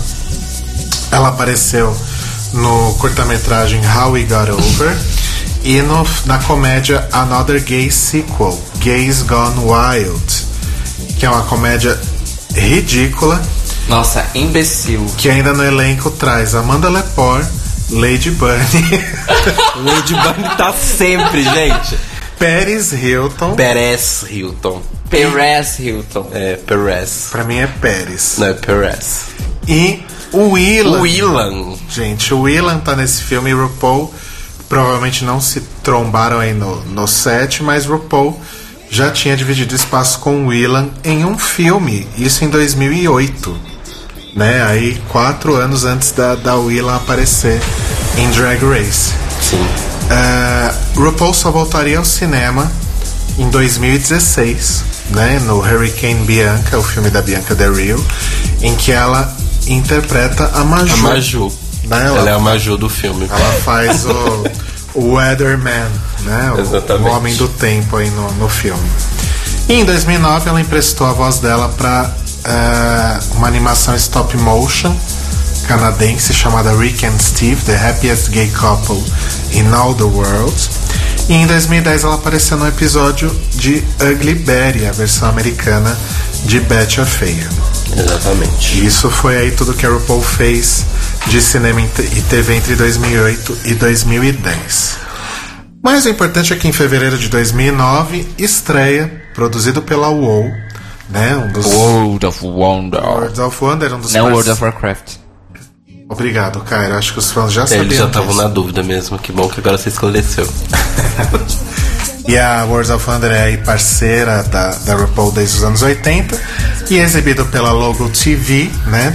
Foram aí Que era um canal recente. Foram oito temporadas e dois All-Stars exibidos pela Logo TV, é o fim de uma era, né? Que é um canal a cabo da Viacom, que foi lançado em 2005, então fazia quatro anos que estava no ar.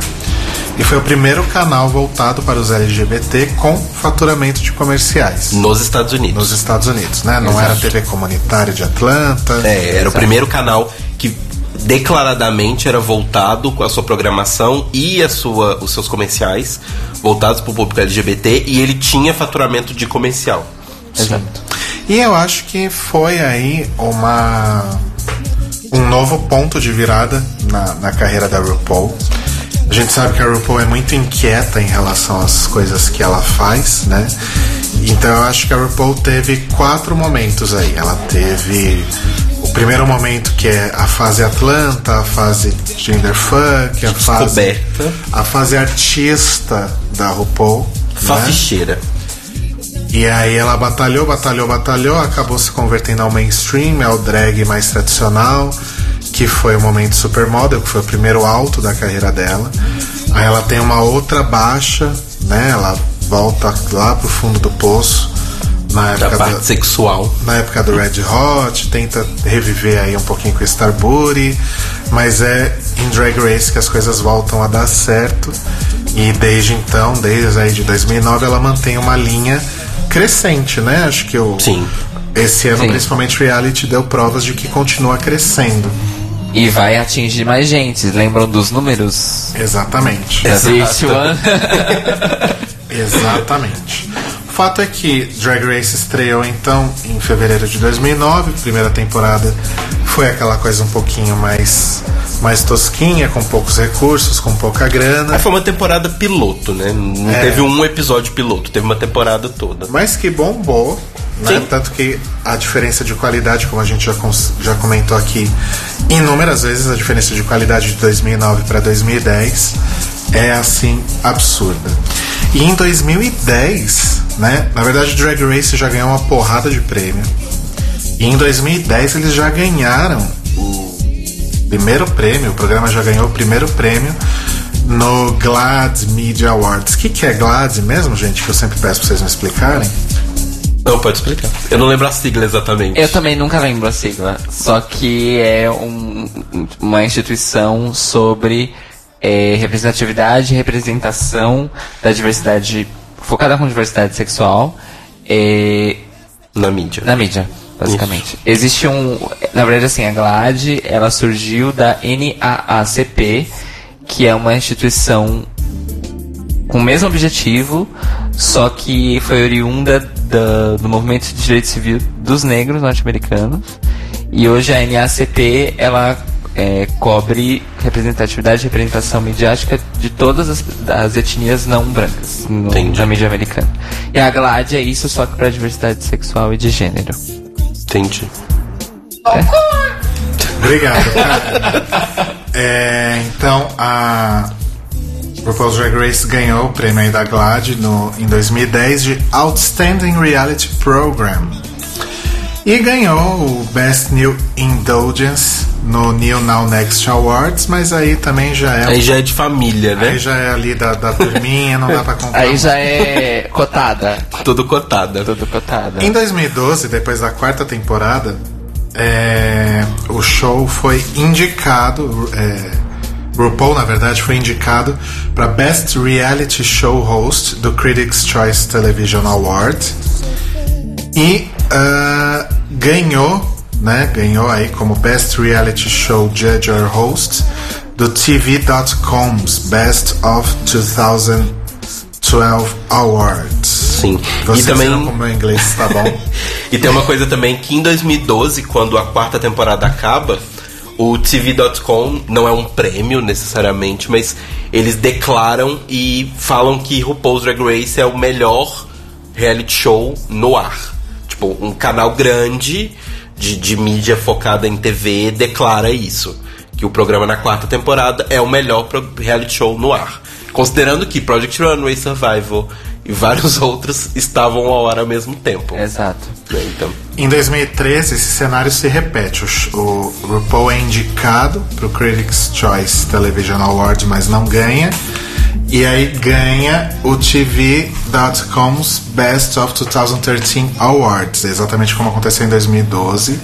E ganha também o Best Dressed Reality TV Judge, o juiz de, De reality programa show. de reality show mais bem vestido. Esse- esses prêmios, da- eles, é um prêmio. eles tiram do cu, né? da. Entertainment, Enter- Entertainment Weekly. E em 2015, é, o, o programa é indicado para o seu primeiro Emmy sim. na categoria Outstanding Makeup for a Multi-Camera Series or Special Non-Prosthetic. É, eles têm que colocar foi essa. o Matthew Anderson que foi É, indicado na eles têm que colocar essa diferença porque tem séries de ficção científica, por exemplo, ou não só ficção científica, mas ficção tipo Game of Thrones, que obviamente uma maquiagem que você faz uma pessoa parecer uma árvore é mais impressionante do que uma maquiagem que você faz a pessoa só ficar bonita. É, na verdade, não é questão de impressionância, é questão de. Não, sim, mas é porque eles Da colocam. técnica, né? sim, não, mas é porque eles colocam o outstanding e pode dar a entender que, ah, mas esse é só uma maquiagem normal. Esse transformou a pessoa num pássaro gigante. Então, mas calma. é- Igual no Oscar desse ano, que o Esquadrão Suicida ganhou de Star Trek. Sei. Pois é. E o, e o último prêmio mais é, importante que está na cabeça de todo mundo, em 2016 o programa ganhou seu primeiro Emmy. Na verdade, foi a própria RuPaul Ah, que o ganhou o prêmio de host né? Outstanding Host for a Reality or Reality Competition Program. Né? Então RuPaul ganhou aí seu primeiro Emmy em 2016. Vai juntar com o 7 da Hyde. Ela tem sete. Eu acho que é 7. Bom, também o programa tem 70 temporadas. É mais fácil. Então, assim, é de fato aí, é, Drag Race foi um ponto de virada na carreira da RuPaul. Continua crescendo, né? Sim. É, o programa já tá aí na nona temporada, mas já teve duas temporadas de All Stars. E gerou um spin-off, que era o Drag You. Que era um. Vocês querem contar o que, que era o Drag You? Então, Drag You aqui? também era copiado de outra de outros programas, que era basicamente a versão da RuPaul de Esquadrão da Moda. Né? E, e era bem problemático por diversas coisas, a gente não vai entrar aqui na discussão do programa em si, mas basicamente eram as drags de RuPaul, então tinha a Raven, tinha a Jujubee e tal, tinha várias pessoas. Elas iam até uma mulher, eu não me lembro exatamente se a pessoa escrevia pedindo, se eram amigos que indicavam, mas de alguma forma elas chegavam até uma mulher que teoricamente se vestia mal, ou vestia de uma forma que não valorizava o seu corpo. Eu vou te explicar o processo de seleção. Digamos que você trabalhava Ah, na é. Logo ou na World of Wonder. Oi, Cláudia, amiga, tudo bem? Ai, tá foda, tô fazendo um programa novo aqui, eu preciso de uma mulher pra participar. Você não quer vir falar que você é insegura, que você não gosta do jeito que você se veste, que os homens não olham pra você? Quebra essa pra mim, amiga, tá foda recrutar gente pra esse programa. Entendi. Era assim. Anyway, Tipo a produção de Casa de Família. Isso. Exatamente. Mas aí essa- essas pessoas iam lá, as drags ajudavam elas a vestir. Gente, Esquadrão da Moda, todo mundo assistiu. É o Esquadrão da Moda, só que com drags. Basicamente era isso. Infelizmente, ou felizmente para algumas pessoas, pra mim, X, porque eu só vi alguns episódios, achei bacaninha, mas não dava muita vontade realmente de ver tudo. Mas Drag You foi cancelado depois da, da terceira temporada, é Foi, isso? foram três temporadas. Foram três temporadas entre 2010 e 2012. Mas voltando aí pra 2009, época aí do lançamento de, de, de Drag Race, do início de Drag Race, sai o primeiro álbum né, da, da nova seara fonográfica da RuPaul, que é o Champion, né?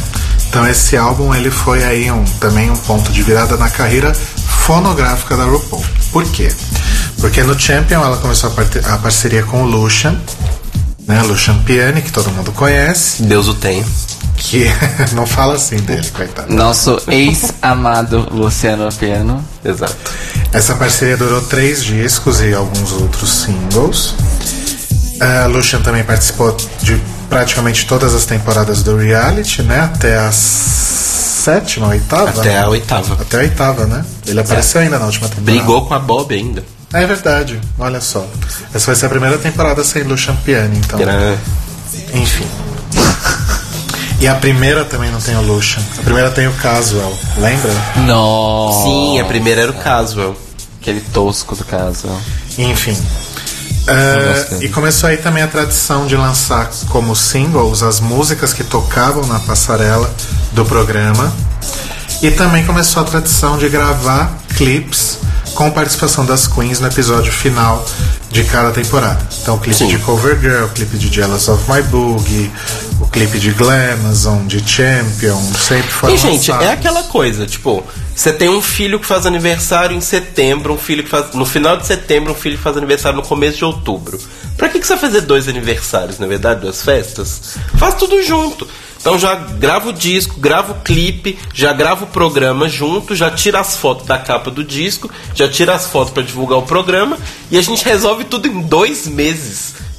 E o lucro do, e o lucro do programa vai todo pro seu bolso. Exatamente. Chama, isso se chama o quê?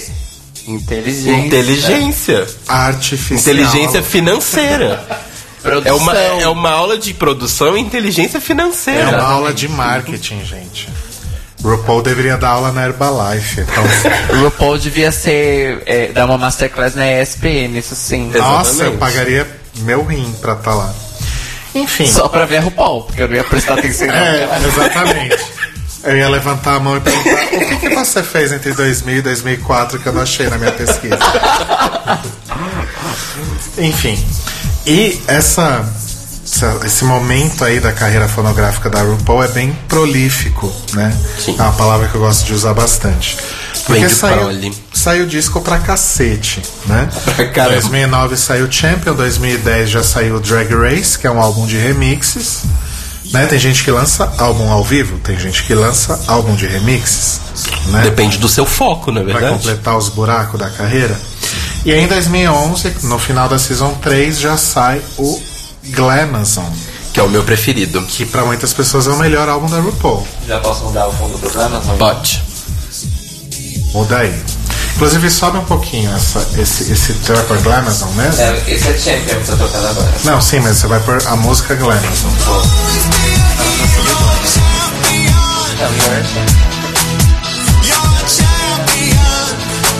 Você é um campeão.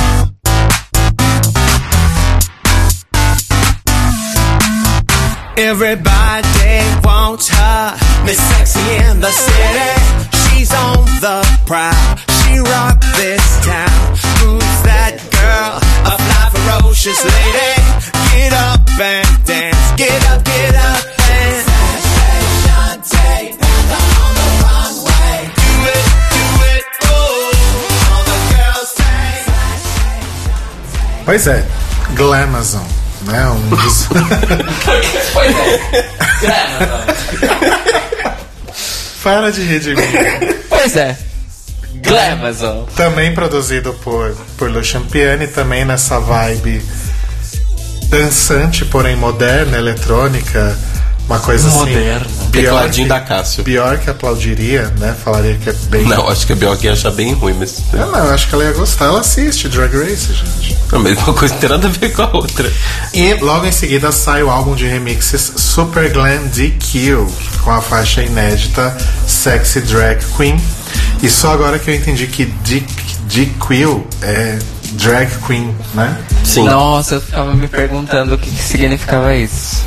Você tá me zoando ou é sério? Eu tô só falando isso. eu não acredito que eu não pensei em drag queen. É. Eu fiquei, o que quer dizer, quer dizer DQ? DQ, pois é. E a RuPaul aparece também, volta a aparecer aí em talk shows, né? Como o da Rose O'Donnell, maravilhosa, para fazer a promoção do, do, do reality. Em 2012 ela lança o single Peanut Butter com a Big Freedia, maravilhosa. Que é uma, uma rapper aí não binária. E que é considerada a rainha do New Orleans Bounce. Que seria. New Orleans Bounce é um ritmo musical eletrônico de Nova Orleans. Isso eu imaginei. Hã? Nada. E ele é como se fosse, sei lá, o funk carioca de Nova Orleans. É música pra rebolar a bunda, basicamente. Só que é uma cena que nasceu na cena LGBT de Nova Orleans. Entendi. Entendeu? É isso. Entendi, obrigado, Caio. Tá, obrigado, Caio, pela por sua nada. participação rápida. Obrigado por Hoje nada. tá bem efêmero a participação de Caio Braga. Obrigada por nada, vai se fuder. Oxi. E essa música, lembra que eu falei lá atrás do workout, que a RuPaul trazia é, frases de supermodel no meio da música? Peanut Butter é outro bom exemplo, é uma coisa que a RuPaul gosta de fazer muito, que é a autorreferência, né? Peanut Butter tem, ah, na verdade, remete aí a uma música de Star Booty, que eu não lembro agora qual é.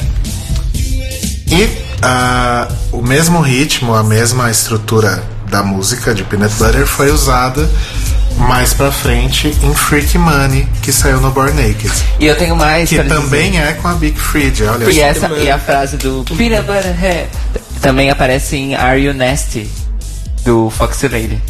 Sério? Sim. Isso eu não sabia, eu sabia só do que apareceu no Star Booty. Várias referências. Ou seja, a RuPaul, a rainha Bom, aí a RuPaul fez as temporadas, da ganhou prêmio. Fez várias referências a ela mesma, gravou no- CD, Cantou no comício. cantou no comício, comício. foi já participar de um monte de programas de auditório. O que, que é o, o, o próximo Ela literalmente passo? cantou no começo, porque ela fez várias paradas gays.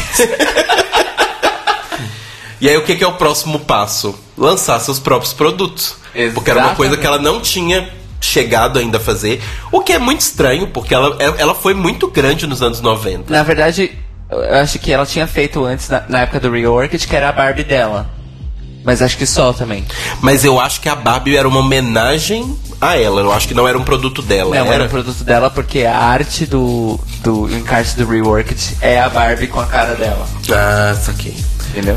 Mas aí ela entra efetivamente no mundo dos produtos, de merchandising, e a RuPaul lança em parceria com a Color Revolution, que era a parceira da terceira temporada, né? Exato. o seu maquilagem, as maquilagens da RuPaul. Na verdade é um perfume. É o perfume Glamazon, by Color Revolution. Ah, o que perfume- inclusive, Que, inclusive foi um aparece na desafio de sexta temporada. É. É verdade. A RuPaul, por incrível que pareça, até onde eu sei, não tem uma linha de maquiagem própria. Ela tem o perfume só, certo? Certo. Entendi. Eu tinha confundido porque a Color Revolution é uma linha de maquiagem. Gente, mas a RuPaul tem até um chocolate, né?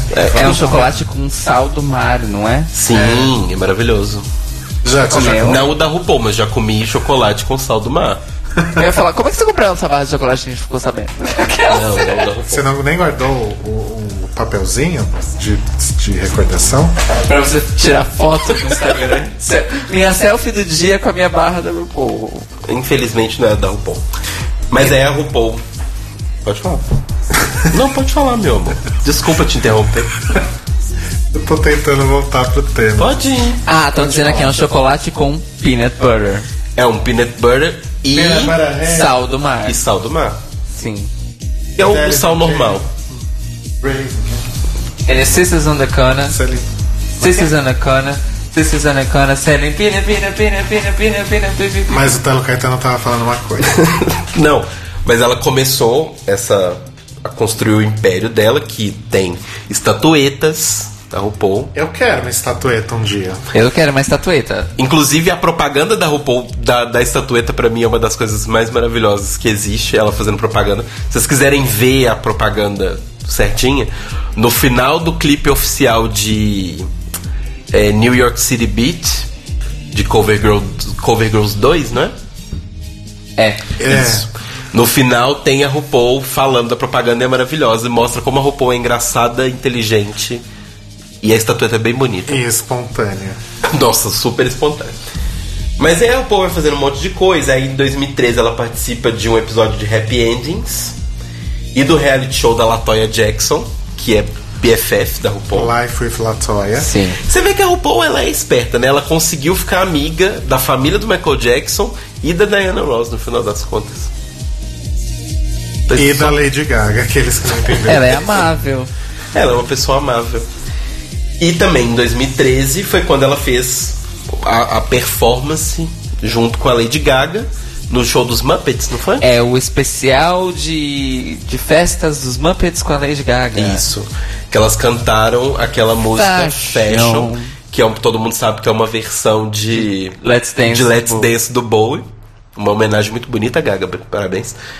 E é uma apresentação também menos falada do que a apresentação do, do VH1 Divas Live, mas também mostra que a RuPaul estava cantando de verdade.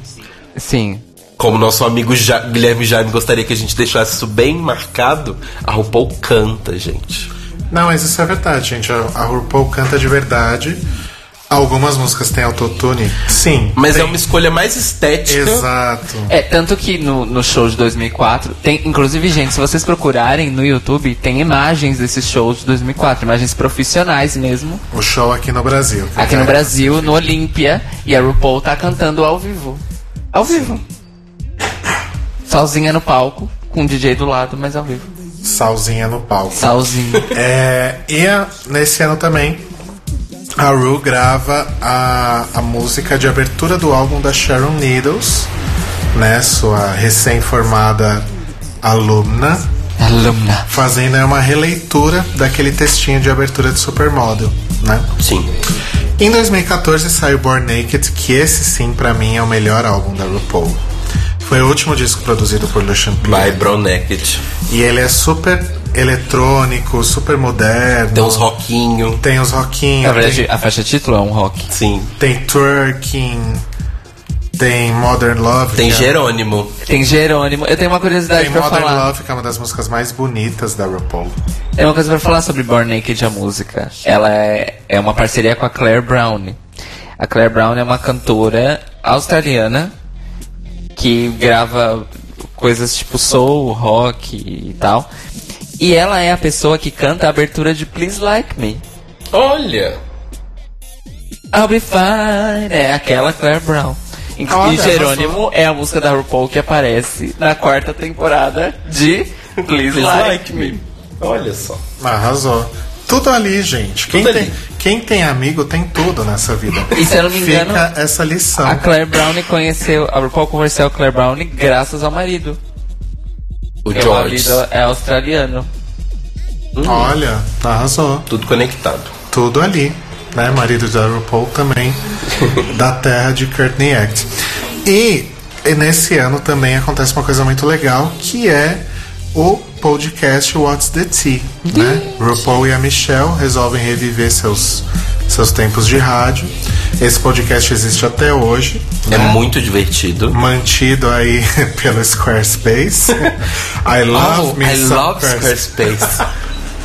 Oh my god, so simple. Não, não é só o Squarespace, também tem Audible. Audiobooks by Audible.com. Aí tem um de colchão também, tem uma propaganda de colchão. Ah, é? maravilhosa Gente, de eu não colchão. vejo a hora de ter um patrocinador só pra fazer essas palhaçadas. Gente, mas sério, é muito maravilhoso. Mas assim, é divertido mesmo. O, é muito divertido o podcast, principalmente quando tá chegando na época perto de temporadas de, de Drag Race, tanto antes da temporada quanto depois, porque. e durante, obviamente, porque acontecem entrevistas tanto com as queens, que vão participar do podcast, quanto dos jurados. Então, por exemplo, Exatamente. eu imagino que o podcast da semana, dessa semana agora que a gente tá, que sai na quinta-feira, o What's the Tea, eu imagino que ele seja com a Lady Gaga. Tô torcendo pra que ele seja com ela. Nossa, seria incrível, hein? Seria incrível. Não sei se seria Ah, possível, é- porque cachê da Exato. Gaga, né? Isso, isso é importante. Até o final do ano passado, o WhatsApp era quinzenal. Esse ano ele já tá Já semanal. tá semanal. Exatamente. Exato. Exato. E na verdade foi um, pra Michelle e pra Ru foi uma volta a um negócio que elas faziam juntas É, durante não, muito e elas falam que o tempo. podcast elas gostam muito, porque é uma coisa relaxada.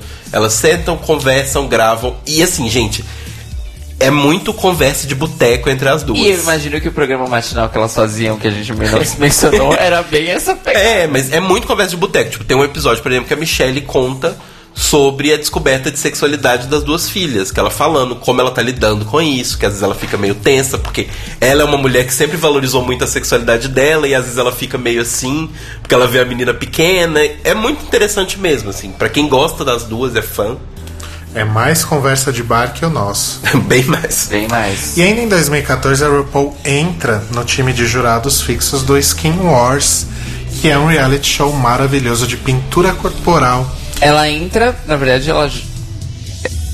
Só pra deixar claro, ela entra na estreia, tá, gente? Que Não Sim. existia antes. É, sim. Sim, Ela. desde o, desde o começo. Desde o começo. Exatamente. Que é apresentada pela Rebecca Romaine, que foi jurada Que de Drag já Race foi jurada ano. de Drag Race. E que é a mística antiga dos X-Men. Exato. E nesse mesmo ano, a RuPaul participa do The Face, que é um reality show de modelos. Da Naomi Smo- da Naomi Smalls.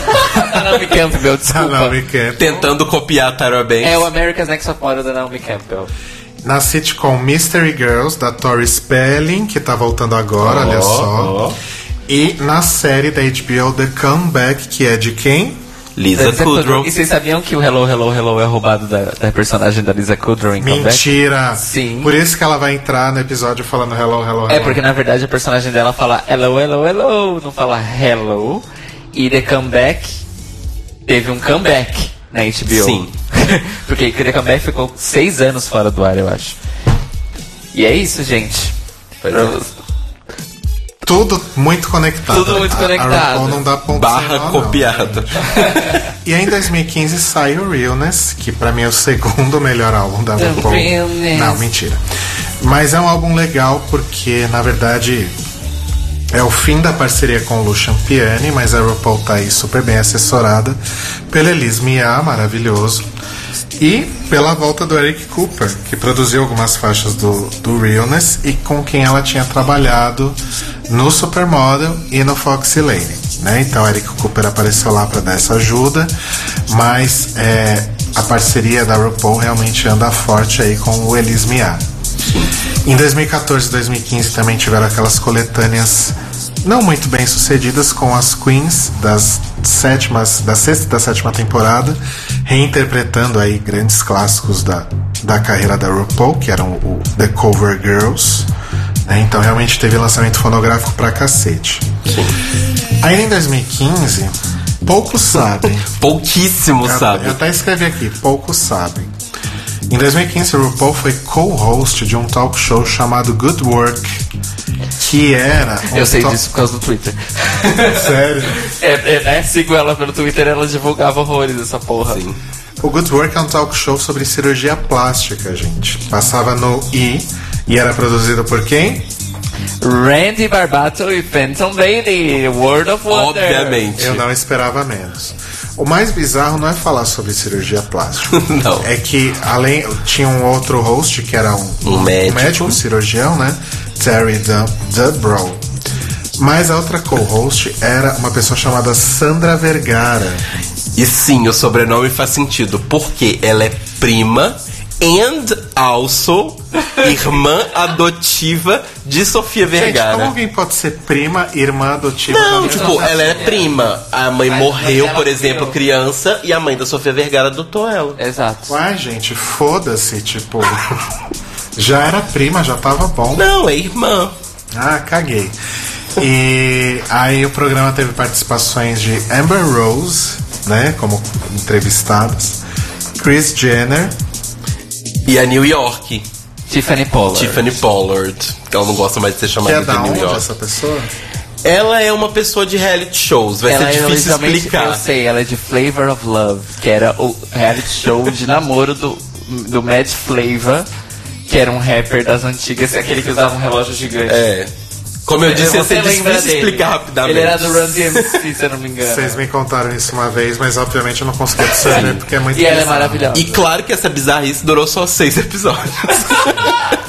Por falar em bizarrice, por algum motivo em 2015 a RuPaul achou que seria legal voltar a fazer coisas de Natal e fez o, o Green Screen Christmas. Não critica as coisas de Natal. Que é um especial, um episódio especial que foi veiculado em dezembro de 2015, que é super bizarro, super lisérgico, drugs.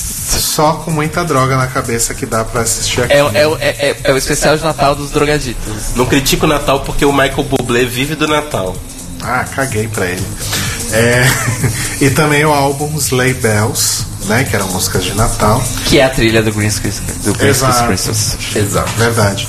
E aí, na- no ano passado, na verdade, a RuPaul resolveu deixar es- essa história aí de, de cantar música de Natal pras filhas dela e, e parou com a palhaçada. Ele parou com essa merda. E ainda em 2015, a RuPaul emprestou a sua voz para duas animações da Nickelodeon, a Harvey Biggs e a Bubble Guppies, que eu nunca assisti. Também Deve ser de criancinha bem pequena, né? É. Eu acho. E aí em 2015 também aconteceu outro marco. 2015 foi um puta ano. Foi um puta ano pra RuPaul. O outro marco na carreira dela, que foi a criação da não DragCon, mas da RuPaul's DragCon. Que esse é o nome completo da feira, gente. 2015 realmente precisava ser um ano bom pra RuPaul, porque foi o ano da sétima temporada, vamos lembrar. Exato. Talvez ela estivesse concentrada em várias coisas justamente pra esconder o fracasso da sétima temporada. Mas é, foi o ano que começou a DragCon e assim foi uma coisa pra quem não conhece, mas não sei por que, que você estaria aqui ouvindo esse podcast, mas pra quem não conhece, a RuPaul's DragCon é uma Comic Con de drags, né, para as pessoas. E inclusive você colocou aquela frase que eu citei, não colocou, né? Eu coloquei sim. A RuPaul fala que a DragCon é um lugar para você encontrar sua tribo. É para todas as pessoas criativas e sensíveis que sempre ouviram por aí durante a vida toda que não servem para esse mundo. Exatamente, é pra essas pessoas. Então a primeira edição foi em 2015, agora em 2016 ela também aconteceu e agora em 2017 ela também vai acontecer em abril. E o que acontece é a DragCon ficou tão grande, tão famosa que ela já gerou um filho bastardo, Eu não sabia, tô sabendo agora. que é a UK Drag World, que é a primeira edição que vai acontecer esse ano em agosto, lá em Londres, que vai ser basicamente a DragCon só que de lá, sem nome de ninguém, mas já tem confirmada a Dor Delano, já tem confirmada Jinx Monsoon, Ah, devem. aquelas, E mas a RuPaul? a RuPaul não está confirmada. Ainda não. Vai ser durante a gravação da décima temporada.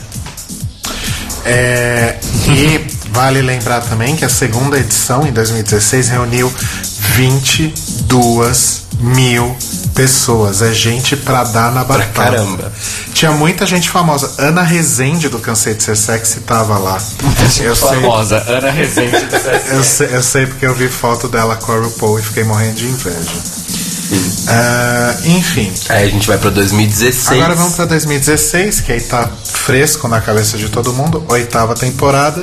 Lançamento do Butch Queen, Rainha Sapatão. Que é um disco que eu não, eu particularmente não gosto muito, mas eu sei que muita gente gosta. Eu gosto. Tipo Cairo Braga.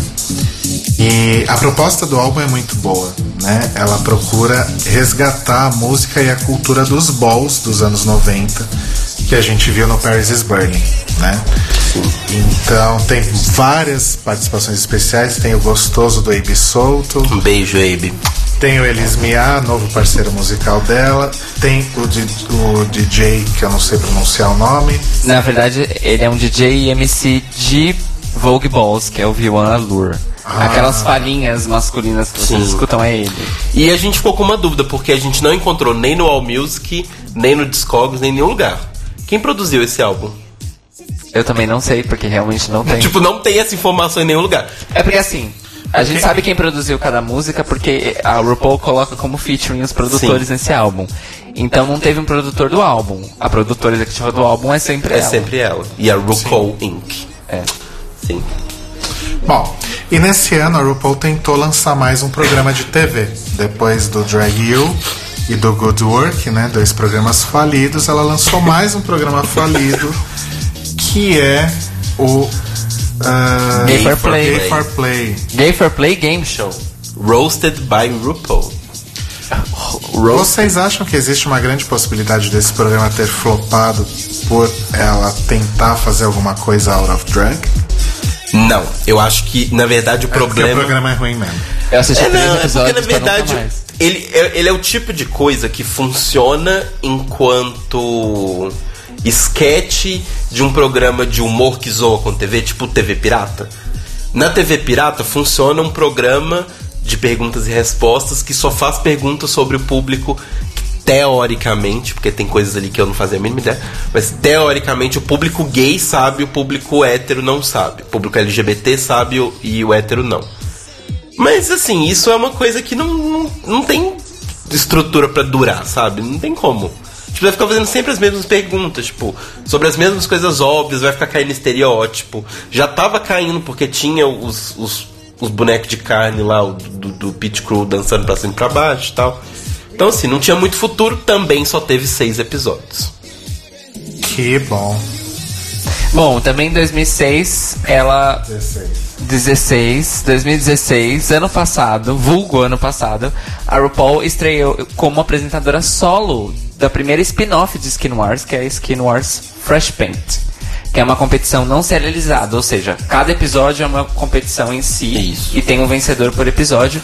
Que eles traziam artistas visuais de outras disciplinas, então tinham designers gráficos, escultores, eh, pintores a óleo, pessoal que faz é, é, desenho com carvão para se iniciarem na pintura corporal e eles eram mentorados por participantes passados de Skin Wars.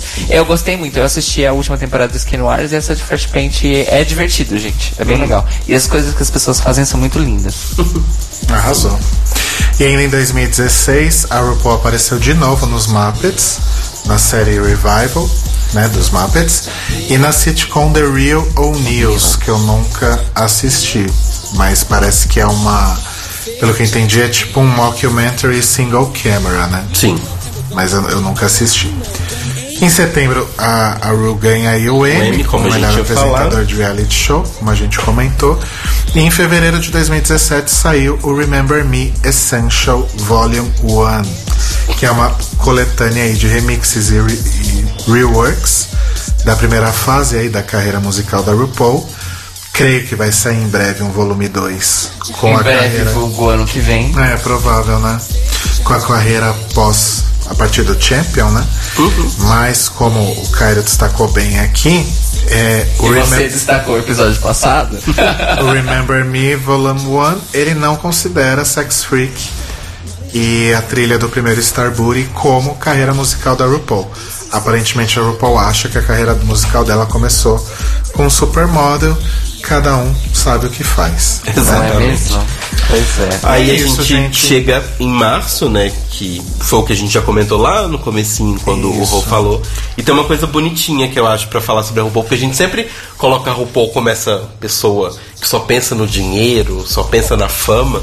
E é bonitinho porque ela falou sobre o George, né, o marido dela, nessa entrevista com o Ross. E ela fala que ela ela está falando sobre ele em um dos interlúdios do Não é que ela fala, é fato que um dos interlúdios de Realness é. né, o Realness é um álbum que tem uma série de interlúdios falados da RuPaul entre as músicas, daí o nome interlúdio. E tem um que chama I Met Him on the Dance Floor, que ela conta que ela tava num clube, olhou, viu ele dançando e ficou, tipo, encantada pelo jeito que ele dançava. E aí ela chegou e falou: Wow, I love the way you dance, let's dance. E aí ela termina falando que eles estão dançando juntos desde então. Então, é. A, Isso aconteceu em 93. a, a Ru, exato, Ru e George estão juntos desde dançando desde 1993. 1993. E pelo que eu sei, a Ru- eu já vi a RuPaul falando isso, que o George é muito alto. Ah, ela Ele- sempre comenta. Ele é mais alto, a RuPaul já é alta, né? Sim, a gente vê nas fotos de divulgação O George, jurados. supostamente o George é mais alto que a RuPaul de salto. Então, Então, imagina o bota tamanho uns desse dois homem, metros aí. né?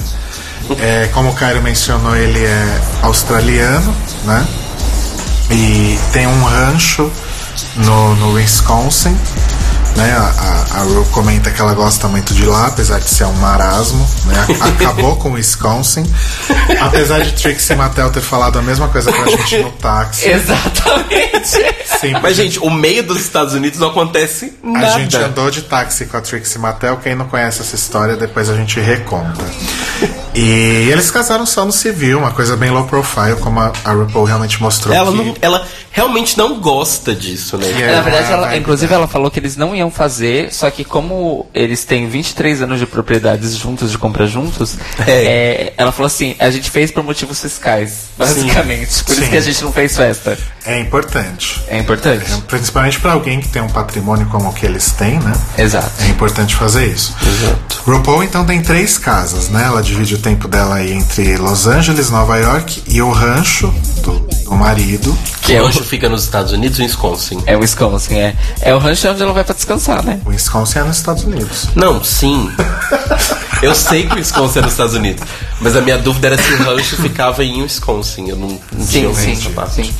E como o Cairo mencionou no Lombardi News, dia 24, além da estreia de RuPaul's Drag Race, não na temporada, tem também o lançamento do novo álbum da RuPaul, surpresa, dois álbuns em um ano. Né? Não, não que isso seja muito incomum para RuPaul, É, só mas com a diferença de tempo, né? álbum. Mas é, é- a diferença de tempo A diferença de tempo um é, bizarra. Sim. E notícias de última hora, essa acabou de vazar aqui na internet. O Lucas Romeiro mandou pra gente lá no nosso grupo da biblioteca. E, e o Anderson Vieira falou pra gente aqui no chat. Olha só, notícias chegando de todos os lugares. Ao vivo, gente, literalmente essa chegou ao vivo. Essa Qual- chegou ao vivo. A notícia é a seguinte. Eu vou ler a manchete. JJ Abrams, J.J. Abrams. J.J. Abrams, ele mesmo, a pessoa que tem na mão no momento Star Trek e Star Wars, e vai produzir Eu nunca tinha um- pensado nisso. uma dramédia, ou seja, uma comédia dramática, ao estilo dos anos 80, baseado na vida da RuPaul. Tchan, tchan, tchan. Essa vocês ouviram primeiro aqui, hein? Não, pera, pera que eu tenho um som pra isso. Como é que foi? É uma bomba.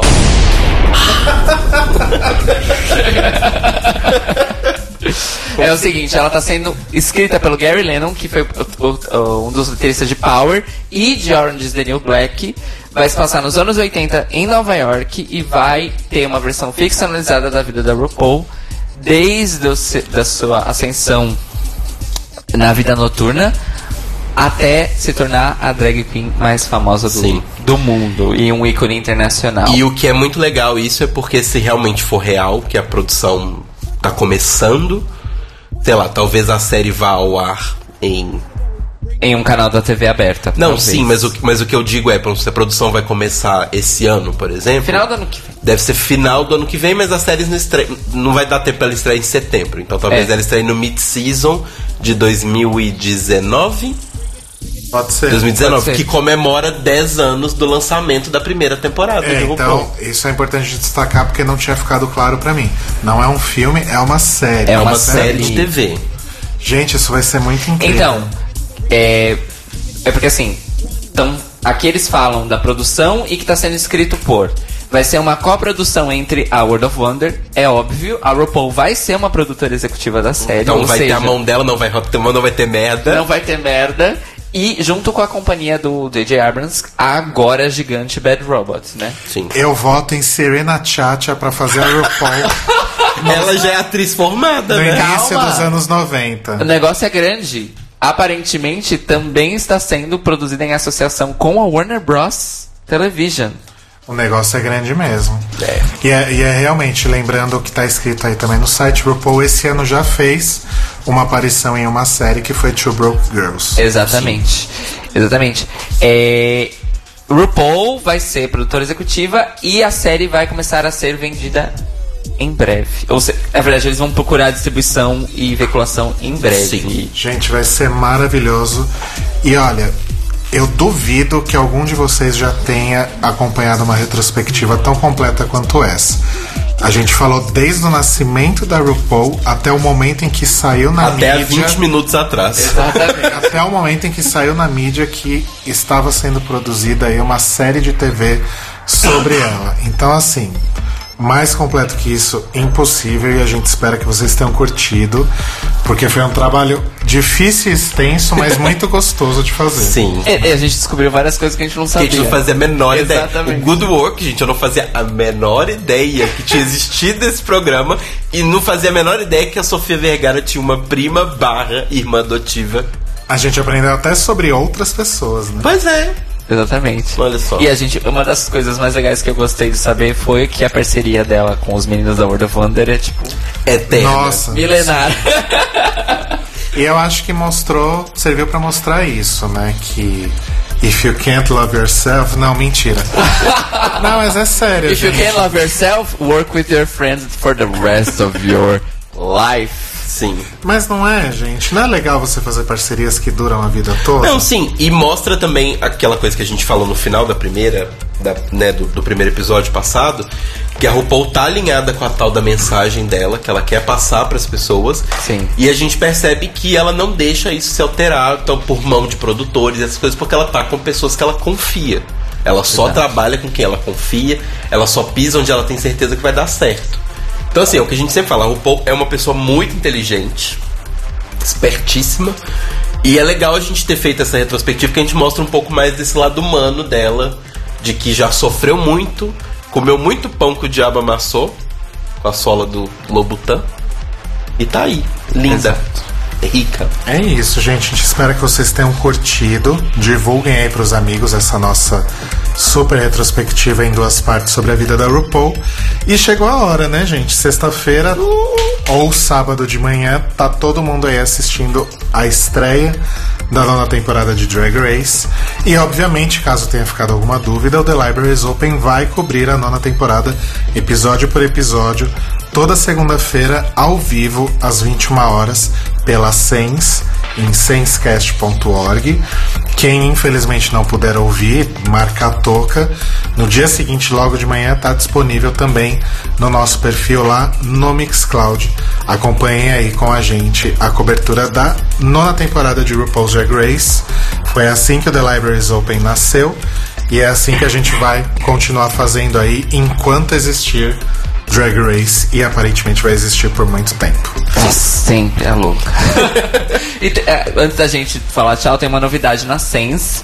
A partir desta quinta-feira à noite, entra um novo programa na Sense. Olha, E que é meio que culpa nossa. olha, A, a Viviane Ferrari, Priscila Ferrari.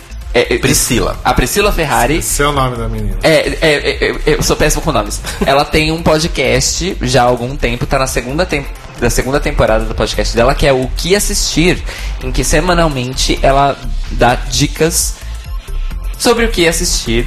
Focado Baseado em, em- focado em cinema, às vezes ela fala sobre séries de, sé- séries de TV e ela dá uma atenção especial às coisas que estão disponíveis no, ca- no catálogo da Netflix. Tanto que quando ela fala sobre filmes em cartaz, ela fala especificamente. E é muito legal. É, é realmente muito legal porque ela é cinéfila, então ela dá uma manjada boa do que ela tá falando, dá referências ótimas dos filmes. Estreia quinta-feira aqui na Rádio Sense e ela chegou à Rádio Qual Sense horário? Ao, graças ao Libraries Open. Eu não sei o horário. Eu sei que é quinta-feira à noite. Então tá, a gente vai procurar saber e posta nas nossas redes, Estou divulgando o programa é da logo após a nossa reprise. Provavelmente. Bom, gente, é isso. Continue na Sens e beijo. Continuem na 100. Pera aí, gente, informação aqui. Vai ser às 21 horas o programa. 21 horas, mesmo horário do The Libraries Open, então. É, Quinta- não, é logo depois da nossa, da nossa reprise. Lembrando que a nossa reprise, as nossas reprises aqui na 100 são às quintas e domingos às 19 horas. E logo, na quinta-feira, logo depois da gente, tem a Priscila com o que assistir. Exatamente. Arrasou. Então continue Boa- na Sens. Boa sorte na estreia, Pri, porque a Sens é, é um espaço maravilhoso e você vai arrasar aqui também, igual a gente tá arrasando. Continue na Sens. Boa estreia de Drag Race pra você e até segunda. Beijo! Beijo! Eu tô muito animada! O grito, o berro. Berro! Lacre! O lacre, o Todo mundo tombo. berrando quando, eu- quando eu subir a música. Um, dois, três e. Ah!